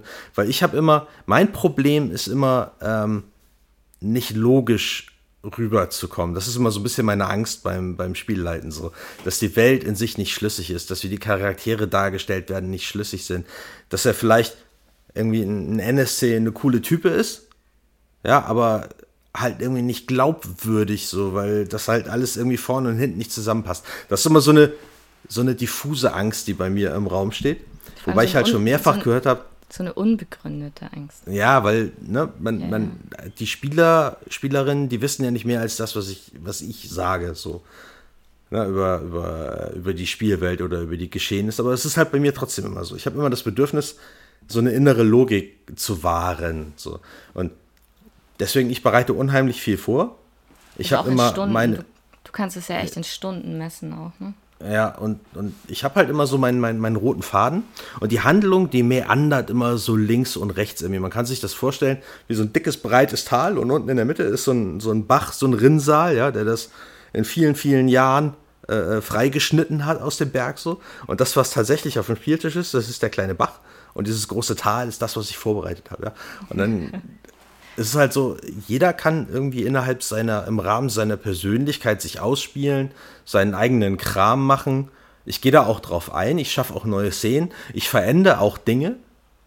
Wenn ich genügend Vorlaufzeit habe, baue ich das irgendwo mit ein, so. Aber mein Rahmen der Improvisation liegt halt hauptsächlich im Spiel der NSC, würde ich jetzt behaupten, oder? Mhm. So, ja. dass, dass die halt darauf eingehen, dass die NSC zum Beispiel ihren Plan ändern oder ihre Meinung ändern auf Basis dessen, was die Spielercharaktere sagen. Hm. So, aber trotzdem ist es bei mir so, dass ich halt meinen roten Faden irgendwie halte. So. Ich bin ein bisschen links davon, ich bin ein bisschen rechts davon.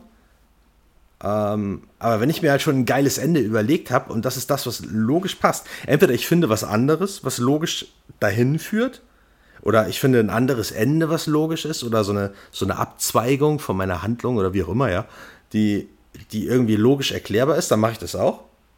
Ne, wenn, ganz oft habe ich das zum Beispiel, dass mir äh, vor allen Dingen du halt irgendwie eine Idee beipulst im Spiel unbewusst.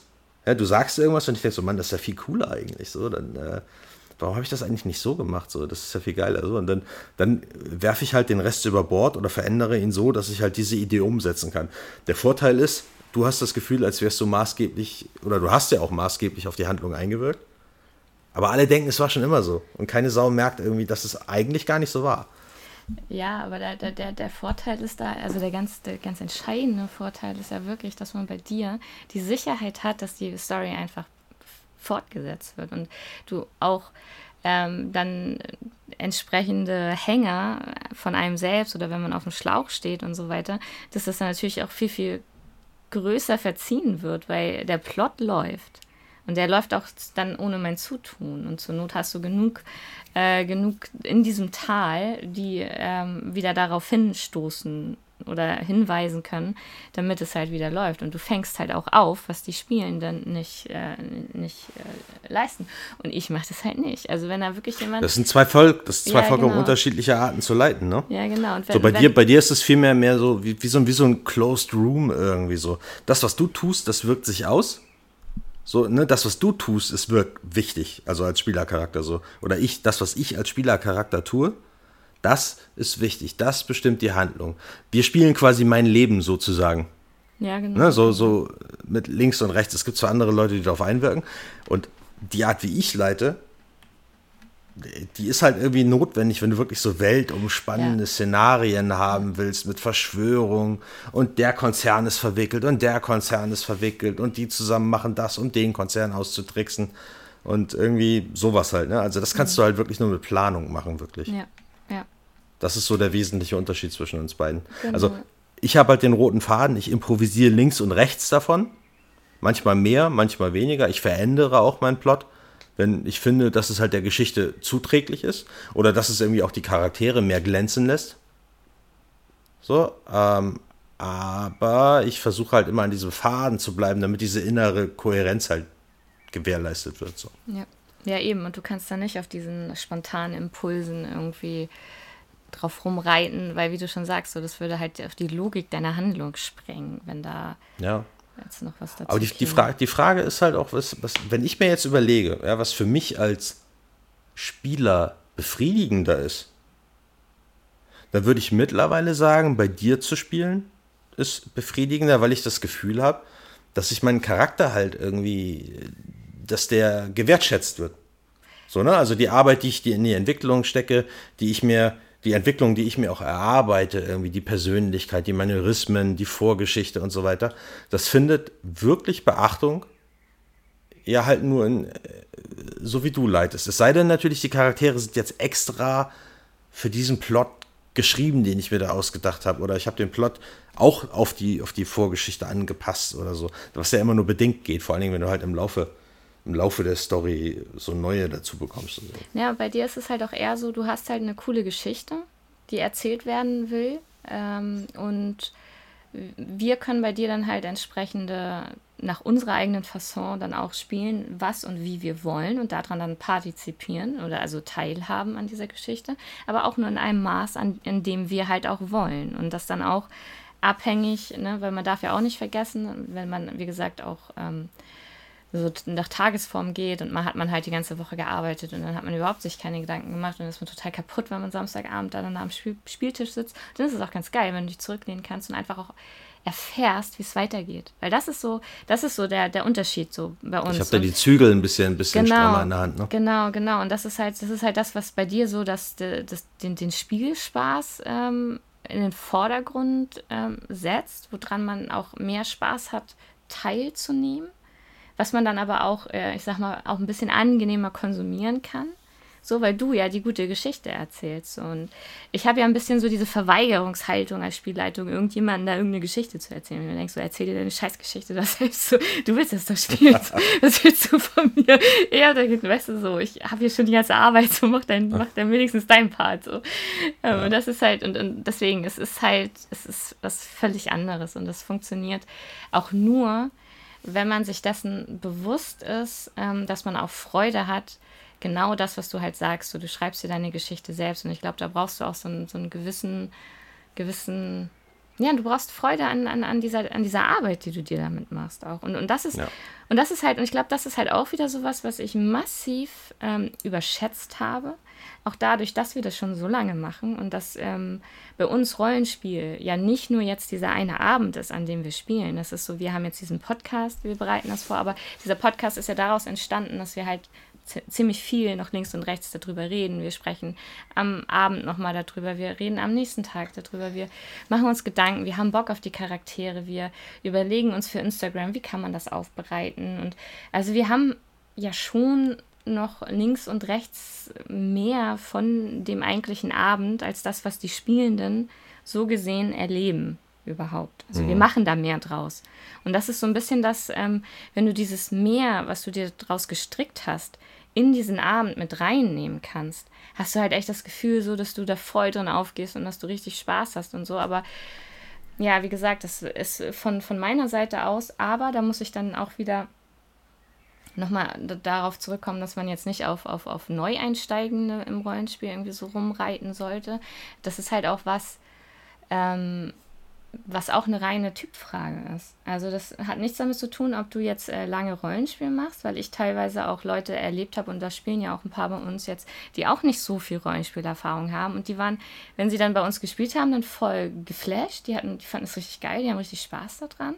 Die performen mega gut, weil sie genau wissen, sie können halt das, was sie sich überlegt haben für ihren Charakter, können sie an dem Abend einfach performen, raushauen und es macht ihnen halt Spaß. So, das ist so deren Form des Eskapismus, äh, was halt Freude macht. Und da kann ich nämlich, wenn wir jetzt über Lieblings-SC-Spielercharaktere reden, da wäre nämlich halt einer, der jetzt zum, zum Schluss noch mit dazugekommen ist, auf die Musikinsel erst, der einen Ork spielt, der da im Sicherheitsteam ist.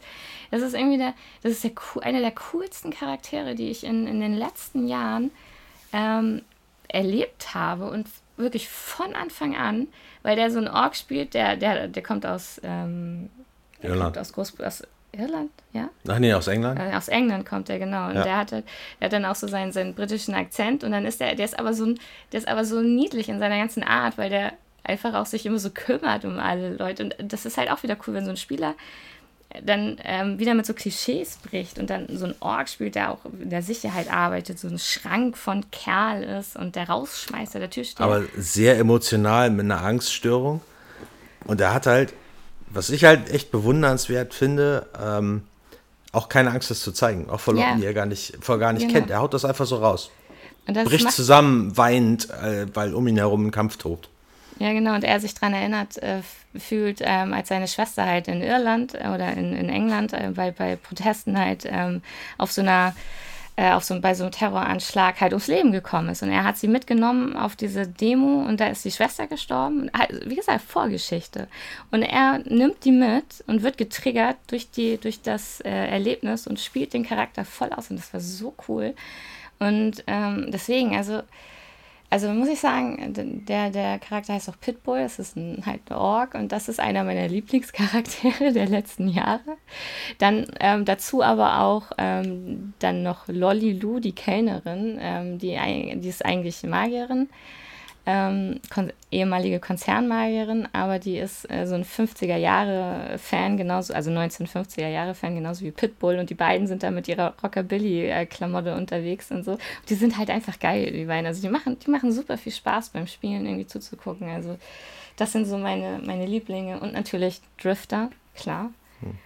Ein, einer der, der, der coolsten Charaktere, die wir auch so im, im, im weiteren Verlauf entwickelt haben und der halt ähm, der die Handlung wirklich maßgeblich ähm, auch gerettet hat. So. Also das muss man ja an dieser Stelle sagen. Du hast mir immer so ein bisschen den Arsch gerettet, weil dann vier, fünf Leute da standen auf den Metaebenen und voll keine Ahnung hatten, was jetzt geht. So, und dann hast du dann wieder die Handlung in die Hand genommen, weil du der Einzige bist, der da sich traut, irgendwie rauszuhauen und zu machen, während die anderen irgendwie noch denken, so, was zum Teufel ist denn jetzt hier schon wieder los? Ja, aber halt, wie du sagst, ne, so diese ganzen Themen, über die wir sprechen, damit hatte ich genauso zu kämpfen. Und das ist halt irgendwie, ich finde halt, dass es eine, eine also ich habe das Gefühl, da eine, eine, eine steile Lernkurve gehabt zu haben durch unser Solospiel. Ja. Und auch das auf die harte Tour gelernt zu haben, weil, jetzt kommen wir nämlich zu unserem letzten Thema, über das wir noch sprechen wollten, die Feedback-Gespräche äh, ja. im Anschluss das ist auch so, auch wenn ich das so in der Community irgendwie lese mit Feedbackgesprächen wichtig und gut und so. Ja, nein. Also ganz ehrlich, ich habe so, ich habe auch immer gedacht oder, oder ähm, finde es eigentlich auch gut, im Anschluss des Abends zu sagen, so, was hat euch gefallen, was hat euch nicht gefallen, damit man halt selber auch weiß, worauf soll ich den Fokus legen oder ähm, was ist mir nicht gelungen. Also was habe ich auch nicht geschafft darzustellen, was ist irgendwie dran vorbeigezogen und so weiter und so fort. Finde ich super hilfreich, aber erstens, die Spielenden sind noch viel zu sehr damit beschäftigt, überhaupt zu verarbeiten, was da gerade los war, dass eigentlich kaum jemand in der Lage ist, so wenn ich da schon sitze, so Abend ist vorbei, ich so, so Leute, und jetzt, was war da los? So, und alle so, keine Ahnung, ich weiß immer noch nicht, was da passiert ist. So, und jetzt lass mich in Ruhe mit deinem Feedback. So, so ein bisschen, das war so die Erfahrung der letzten äh, Jahre, warum ich persönlich keinerlei Feedback-Gespräche mehr machen werde. Also ich werde nur lobend erwähnen, was mir gut gefallen hat und werde es dabei belassen. Konstruktive Kritik nehme ich gerne auf, weil ich die auch verarbeiten kann, beziehungsweise weil ich die ja irgendwo erwarte. Ich werde sie aber nicht mehr einfordern und ich werde auch nicht mehr auf das Charakterspiel der jeweiligen ähm, Teilnehmenden dieses Abends drauf rumreiten, weil das total nach hinten losgegangen ist, aber sowas das, von nach hinten. Genau, das, das Problem ist, man ist immer noch total euphorisch, wenn man so einen Rollenspielabend beendet hat.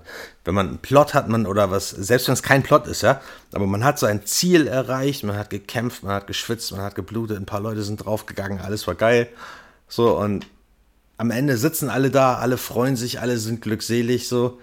Und dann kommt die Spielleitung und sagt, an der Stelle, das war überhaupt nicht glaubwürdig, was du da gemacht hast. Jetzt mal ehrlich, dein Charakter, der hat doch in seiner Vorgeschichte Ey, das, das und das gemacht. Wie kann so, denn das? So habe ich, ich, überhaupt nicht. Nein, das ist jetzt nein, voll ich weiß. überspitzt. Ja, das so habe ich. Ja, natürlich überspitze ich das absichtlich, um das nein, zu verdeutlichen. Nein, nein, nein, nein, nein. Worauf ich hinaus will, ist, man kommt euphorisch raus und dann, egal wie sie formuliert wird, ja, Kritik an der Stelle, das ist unsere Erfahrung und auch meine eigene Erfahrung, ist, ähm, ist zwar hilfreich, aber wird nur ungern angenommen und vermiest die Stimmung. Ja, vor allem, ähm, vor allem, nee, also und, und deswegen, das muss, das muss ich halt zu meiner Ehrenrettung sagen, so wie Manni das gerade dargestellt hat, so habe ich das niemals formuliert, niemals. Ich habe, aber was ich gemacht habe und was auch nicht so viel besser war, das war so, wie, wenn wir dann über den Abend dann irgendwie so im Nachgang und ich dann nur zu dem gesagt habe, ich so hier XY, was, was, warum hast du das gemacht? Ja, und dann sitzt da der Spielende und sagt so, äh, hä? Ich so, ja, warum hast du das gemacht? So, verstehe ich nicht. Er, erklär mir mal, was dein Charakter sich dabei gedacht hat oder was du vorhattest oder was das. Ja, du wirst Oder, oder warum hast du da nicht reagiert? Genau, genau. Weil das war genau dein Ding irgendwie. Warum hast du das bitte nicht gemerkt, so, ne? Also, was ich ja dann frage, ähm, am Ende des Abends ist es halt so, so, warum, eigentlich eher weniger dieses so, warum hast du das gemacht?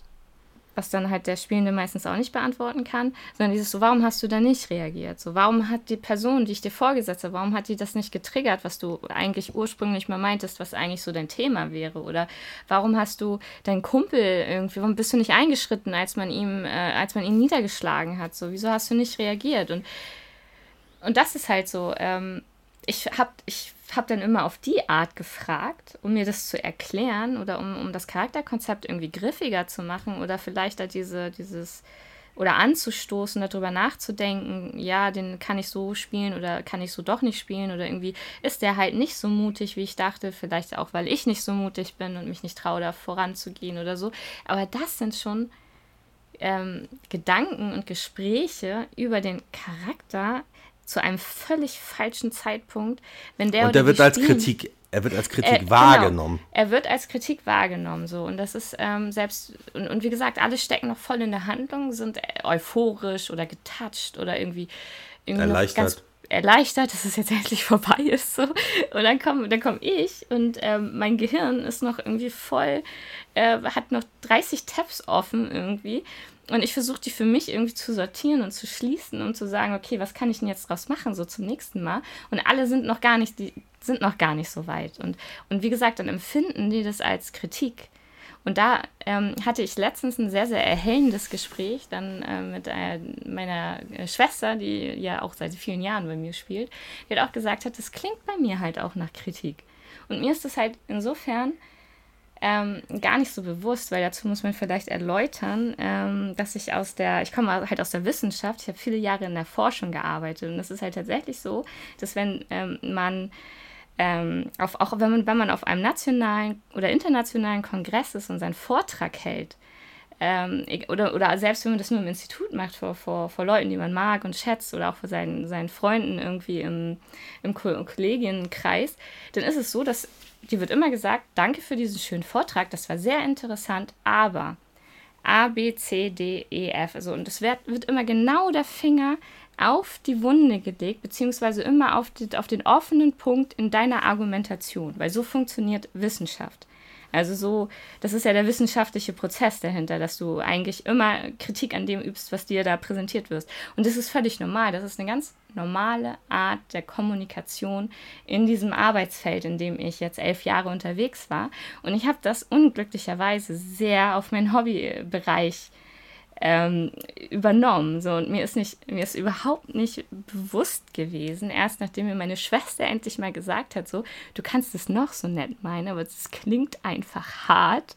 So werde ich immer gesagt habe, aber das ist doch, sind doch nur rein objektive Punkte in einer Liste aufgezählt, um für alle mal deutlich zu machen, wo Verbesserungspotenzial. Genau, alle anderen haben nur gehört, bestünde. du Versager, du Versager ja, wo, wo halt auch ein Verbesserungspotenzial bestünde, weil das ist ja nur meine Meinung, die ich auch niemals als endgültig final irgendwo in Stein meißeln würde. Ich, ich finde, mein, mein Fazit, ne, wir, haben, wir haben viele von diesen Feedback-Runden gehabt nach dem, nach dem Solospiel, wenn wir so in kleinen Runden gespielt haben und so, wir hatten das oft.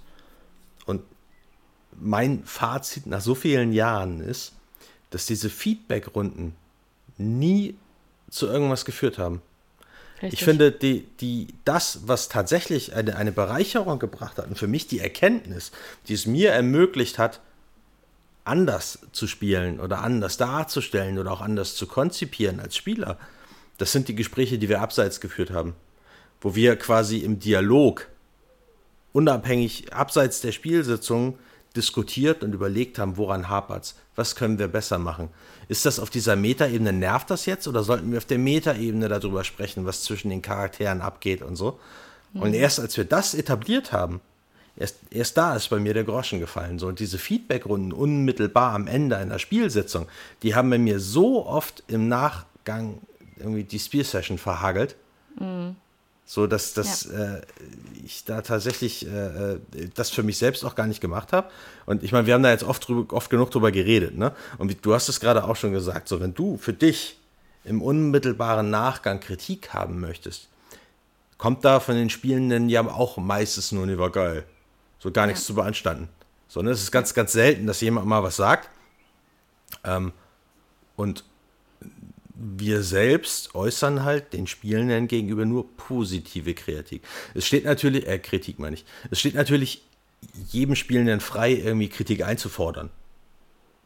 Ne, wenn die das unbedingt möchten. Oder man kann sich auch abseits der Spielrunden irgendwie an uns wenden und, und irgendwie fragen, so, wie fandst du das, wie fandst du das? Oder genau wie du halt, da kann, kann man alles besprechen. Ne? Du kannst ja auch sagen, so, hier, ich habe eine Idee, ich würde gerne, dass mein Charakter sich dahingehend entwickelt. Oder kann ich dies, kann ich das oder so, ne? So, und aber das macht halt keiner. Das macht keiner. Und das war, und das war halt auch so dieser Punkt, der bei mir ähm, jetzt am Ende zu diesem massiven Frust auch mit dieser Gruppe geführt hat, weil das dann halt tatsächlich so war, dass ich gedacht habe, okay, äh, ich habe dann irgendwann verstanden, das ist äh, fehlplatziert am Ende. So, ähm, als ich endlich da der Groschen gefallen ist, wie das überhaupt angekommen ist und dass das wirklich der eine falsche Art der Kommunikation war oder wir da unterschiedliche Wahrnehmungen haben, wie darüber gesprochen wird. Aber genau das, was du sagst, so die, dieser Dialog, der findet nicht mehr statt. So, weil du auch bei mit uns. den Leuten, ja, bei uns findet der statt, ja, weil wir, wir wohnen auch zusammen, ja. Und das ist auch nun mal unser gemeinsames Hobby. Ähm, und äh, ich weiß ja nicht, andere reden die ganze Zeit über ihre Kinder oder über die Steuererklärung. Die was meinst du, was meinst du, wie viele Leute zusammen wohnen und keinen Dialog haben? ja, aber sonst muss ich, muss ich mit der ja über andere Sachen reden. Und so reden wir lieber über sowas.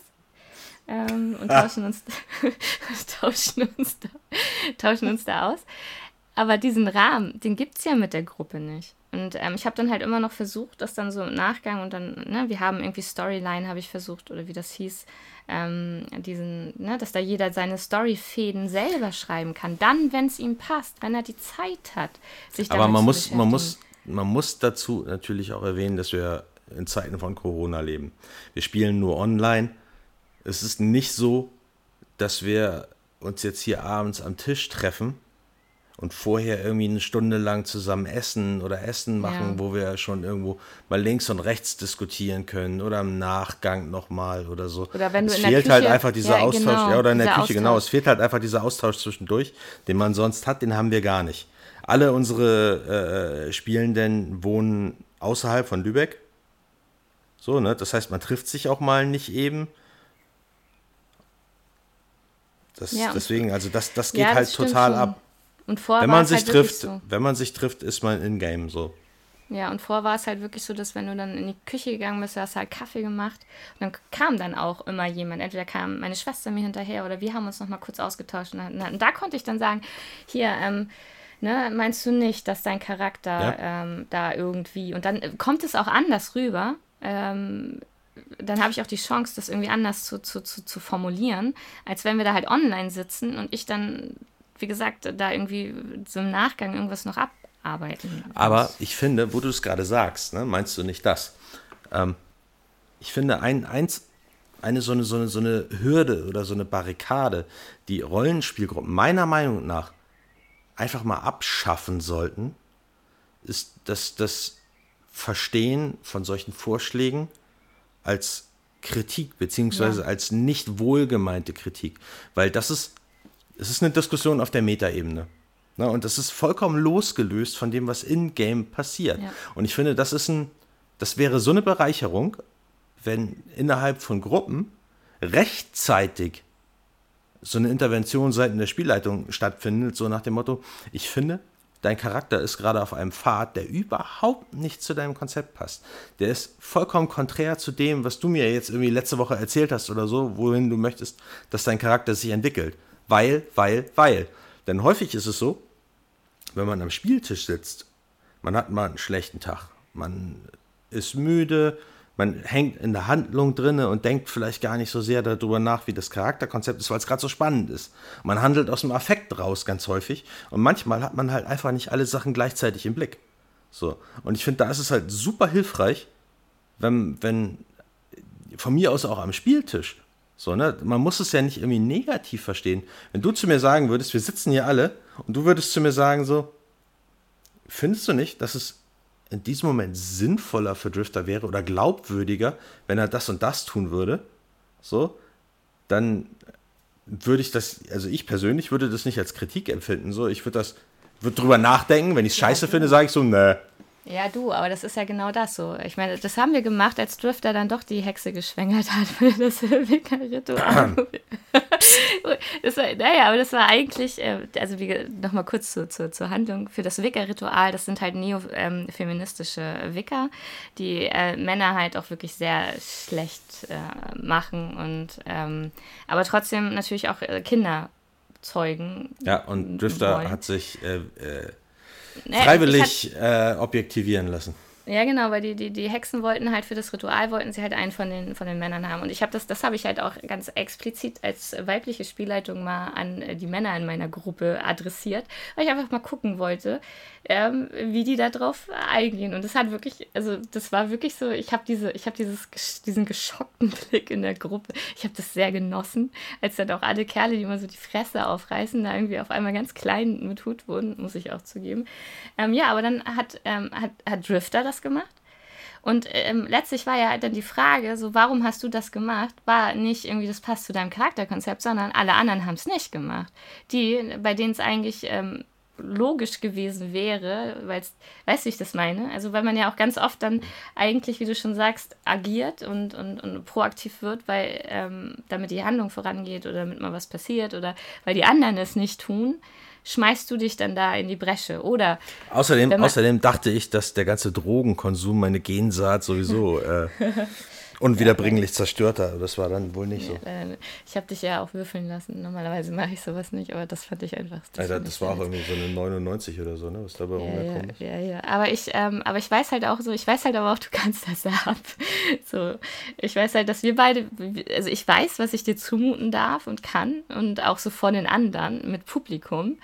Und da ist natürlich auch, muss man natürlich auch immer vorsichtig sein. Aber das sorgt auch dafür, dass wir so eine, so eine Asymmetrie einfach haben. Also die anderen sind unsicher, die, die kennen mich auch nicht als Spielleitung, die wissen nicht, wie sie äh, auch meine Kritik zu verstehen haben. Und dann bist du da, der das, der da auch voll drauf eingeht und das auch voll ähm, auch in den richtigen Hals bekommt, muss man ja an dieser Stelle auch sagen. Aber um das nochmal abzuschließen, da stimme ich dir voll zu ähm, ich würde das auch alles viel, viel lieber als so eine Art ähm, Kreativkollektiv sehen, wenn man da abends sitzt und Ideen einwirft und sagt, hier, das wäre doch geil, wenn und warum machst du das nicht? Und ich würde voll und, und, mach doch mal und das ist doch cool. Und, und aber dafür muss aber man drinne, dafür muss man drinne sein, das ist das Erste. Und du musst über den Tellerrand hinausdenken. Ne? Du musst auch überlegen, was wäre gut für die Handlung, was sind meine Optionen an dieser Stelle. Ich fände es total super, wenn Spielende viel häufiger die Spielleitung fragen, was sind an dieser Stelle meine Optionen.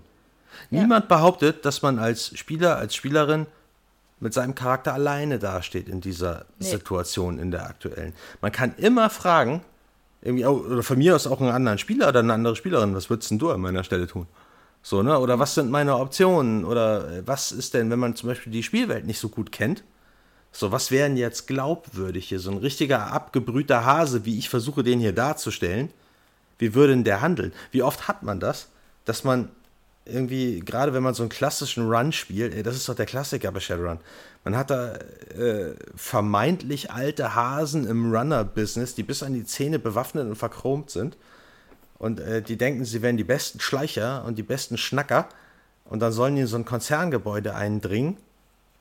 Und äh, die Ausführung ist Karlauer vom Feinsten, von vorne bis hinten. Und am Ende kommt der berühmte LKW mit Sprengstoff durch die Vordertür, so weil alles andere ja. überhaupt nicht funktioniert hat. Ja, oder halt dann ja. wirklich bei, bei jeder Gelegenheit sofort die Nerven zu verlieren und rumzuballern und sowas halt auch irgendwie. Und denkst genau, und da gleich, gleich vorne fragen ja. so, was wäre denn glaubwürdig? Wie sieht denn das da eigentlich, wie muss ich mir das vorstellen? Aber wie kriegt man denn sowas weg? Also ich meine, wie mache ich denn das und, und so weiter und so fort. Ne? Da ist das ist überhaupt keine Schande, irgendwie da vielleicht für einen Moment lang nicht weiter zu wissen. Und da fände ich es geil, wenn, wenn mehr Spielrunden während des Spiels auf der Metaebene über die Welt und ihre Charaktere diskutieren würden. Beschreiben, wie die Gefühle sind. Und weißt du, wenn, wenn man, wenn man, wenn ich jetzt sage, irgendwie, so nach dem Motto, der Typ da drüben, ne? Das ist so ein arroganter Arsch. Und bei dem, was mir in den letzten drei Tagen passiert ist, wo ich mit genau solchen Leuten richtig Probleme gehabt habe. Ich habe gerade ein echtes Problem, aber ich, keine Ahnung, ich bin, bin ein Adeliger. Ich habe einen Ruf zu verlieren, wenn ich jetzt hier frei drehe oder so. Ähm, ich weiß gerade nicht, was ich machen soll. So, ich bin überfragt damit oder so. Und dann könnte man darüber diskutieren. Was wäre glaubwürdig? Was wäre eine Möglichkeit, ihm eins auszuwischen? Weißt du, wir erzählen ja auch zusammen eine Geschichte. Es gibt Rollenspiele, die funktionieren nur auf diese Art, wenn ich so an diese narrativen Systeme denke, wo man gemeinschaftlich eher eine Geschichte erzählt, als den Fokus eben auf die, auf die, auf die Simulation oder auf die, das Erleben der Welt legt oder so. Ja, das, das sagt ja niemanden, dass man das nicht vermischen kann, so. Naja, dass man da so eine halt Ebene drüber ja, legt. Genau, das ist, aber, das ist halt genau der Punkt. Das ist so nicht vorgesehen und das passiert halt so auch irgendwie nicht. Ja, aber das, das, das setzt eben voraus, mhm. dass du deinen Kopf aufmachst, dass du über deinen Charakter und die simple, in Anführungsstrichen, die Handlung an sich, meine ich jetzt damit, hinausdenkst. Ne? Du musst über Optionen denken, du musst über die Welt nachdenken, du musst auch dramaturgisch denken.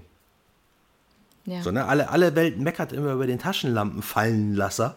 Ja, weil das irgendwie in der kritischen Situation das denkbar Schlechteste für die ganze Gruppe ist, so. Wenn da irgend so ein Dussel freiwillig die Taschenlampe fallen lässt und keiner mehr die Monster sieht, so.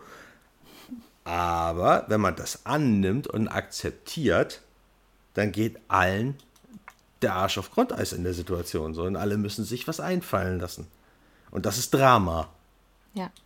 Ja, genau, aber das, was du auch noch ansprichst, da, da muss ich dann halt auch so ein bisschen die, ähm, die Gruppe kritisieren als, als äh, solches, ähm, weil da halt auch nicht gegenseitig aufeinander eingegangen wird. Also nicht in der Form, die das nötig macht, ähm, als dass es auch für alle irgendwie gemeinschaftlich ist. Und so war das dann auch mit unserer Gruppe dann so, dass sich dann auch immer die, denen es halt denen irgendwas halt nicht gepasst hat oder irgendwas nicht gefällt hat, die haben sich dann halt einfach rausgezogen.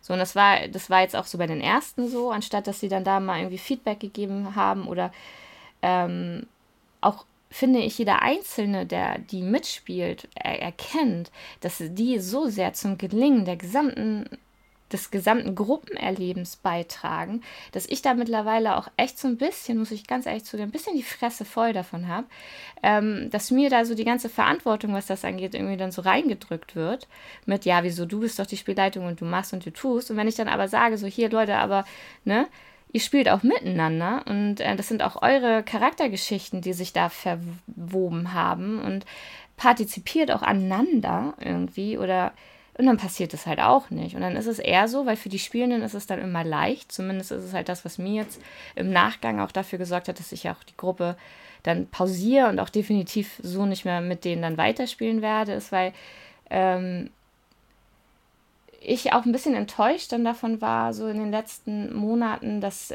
die sich dann da auch einfach den, dass die dann halt so die die, die leichten Ausweg genommen haben und gesagt, ja gut, dann lassen wir das, dann spielen wir halt jetzt was anderes und ist mir ja auch egal, ob ich jetzt das spiele oder das spiele.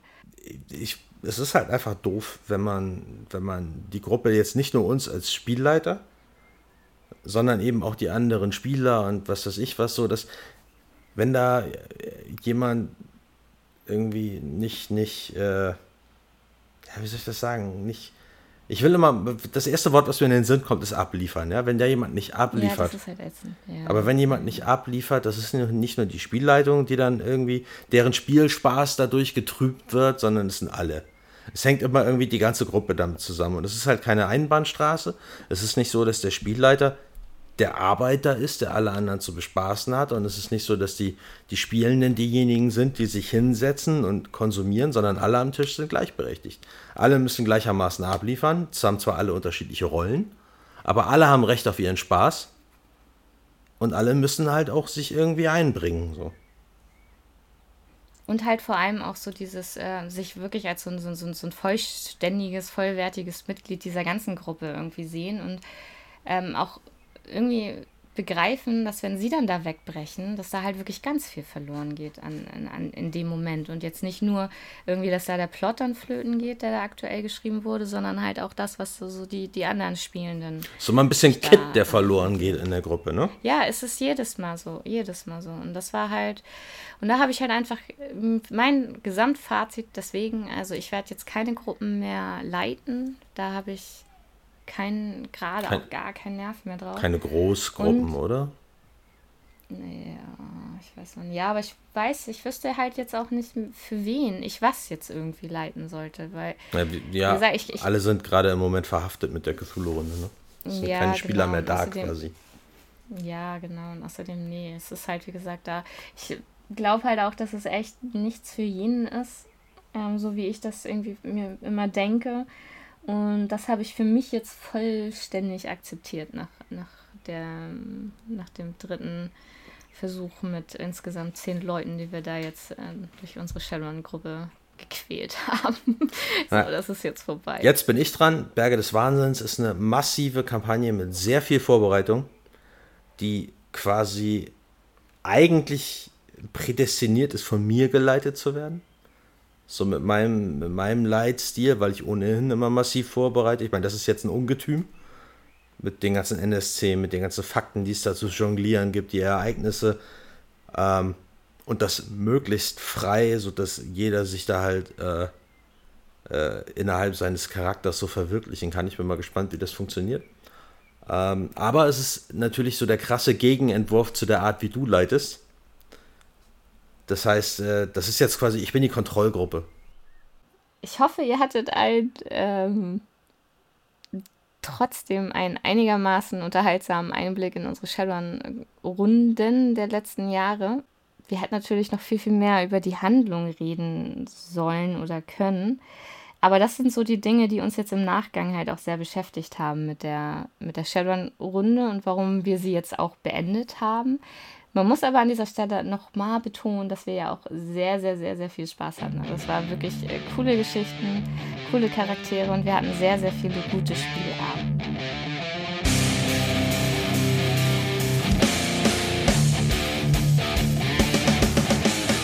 Vielleicht hört ihr ja auch beim nächsten Mal wieder rein, wenn es heißt 3P. Pen, Paper und Pamper.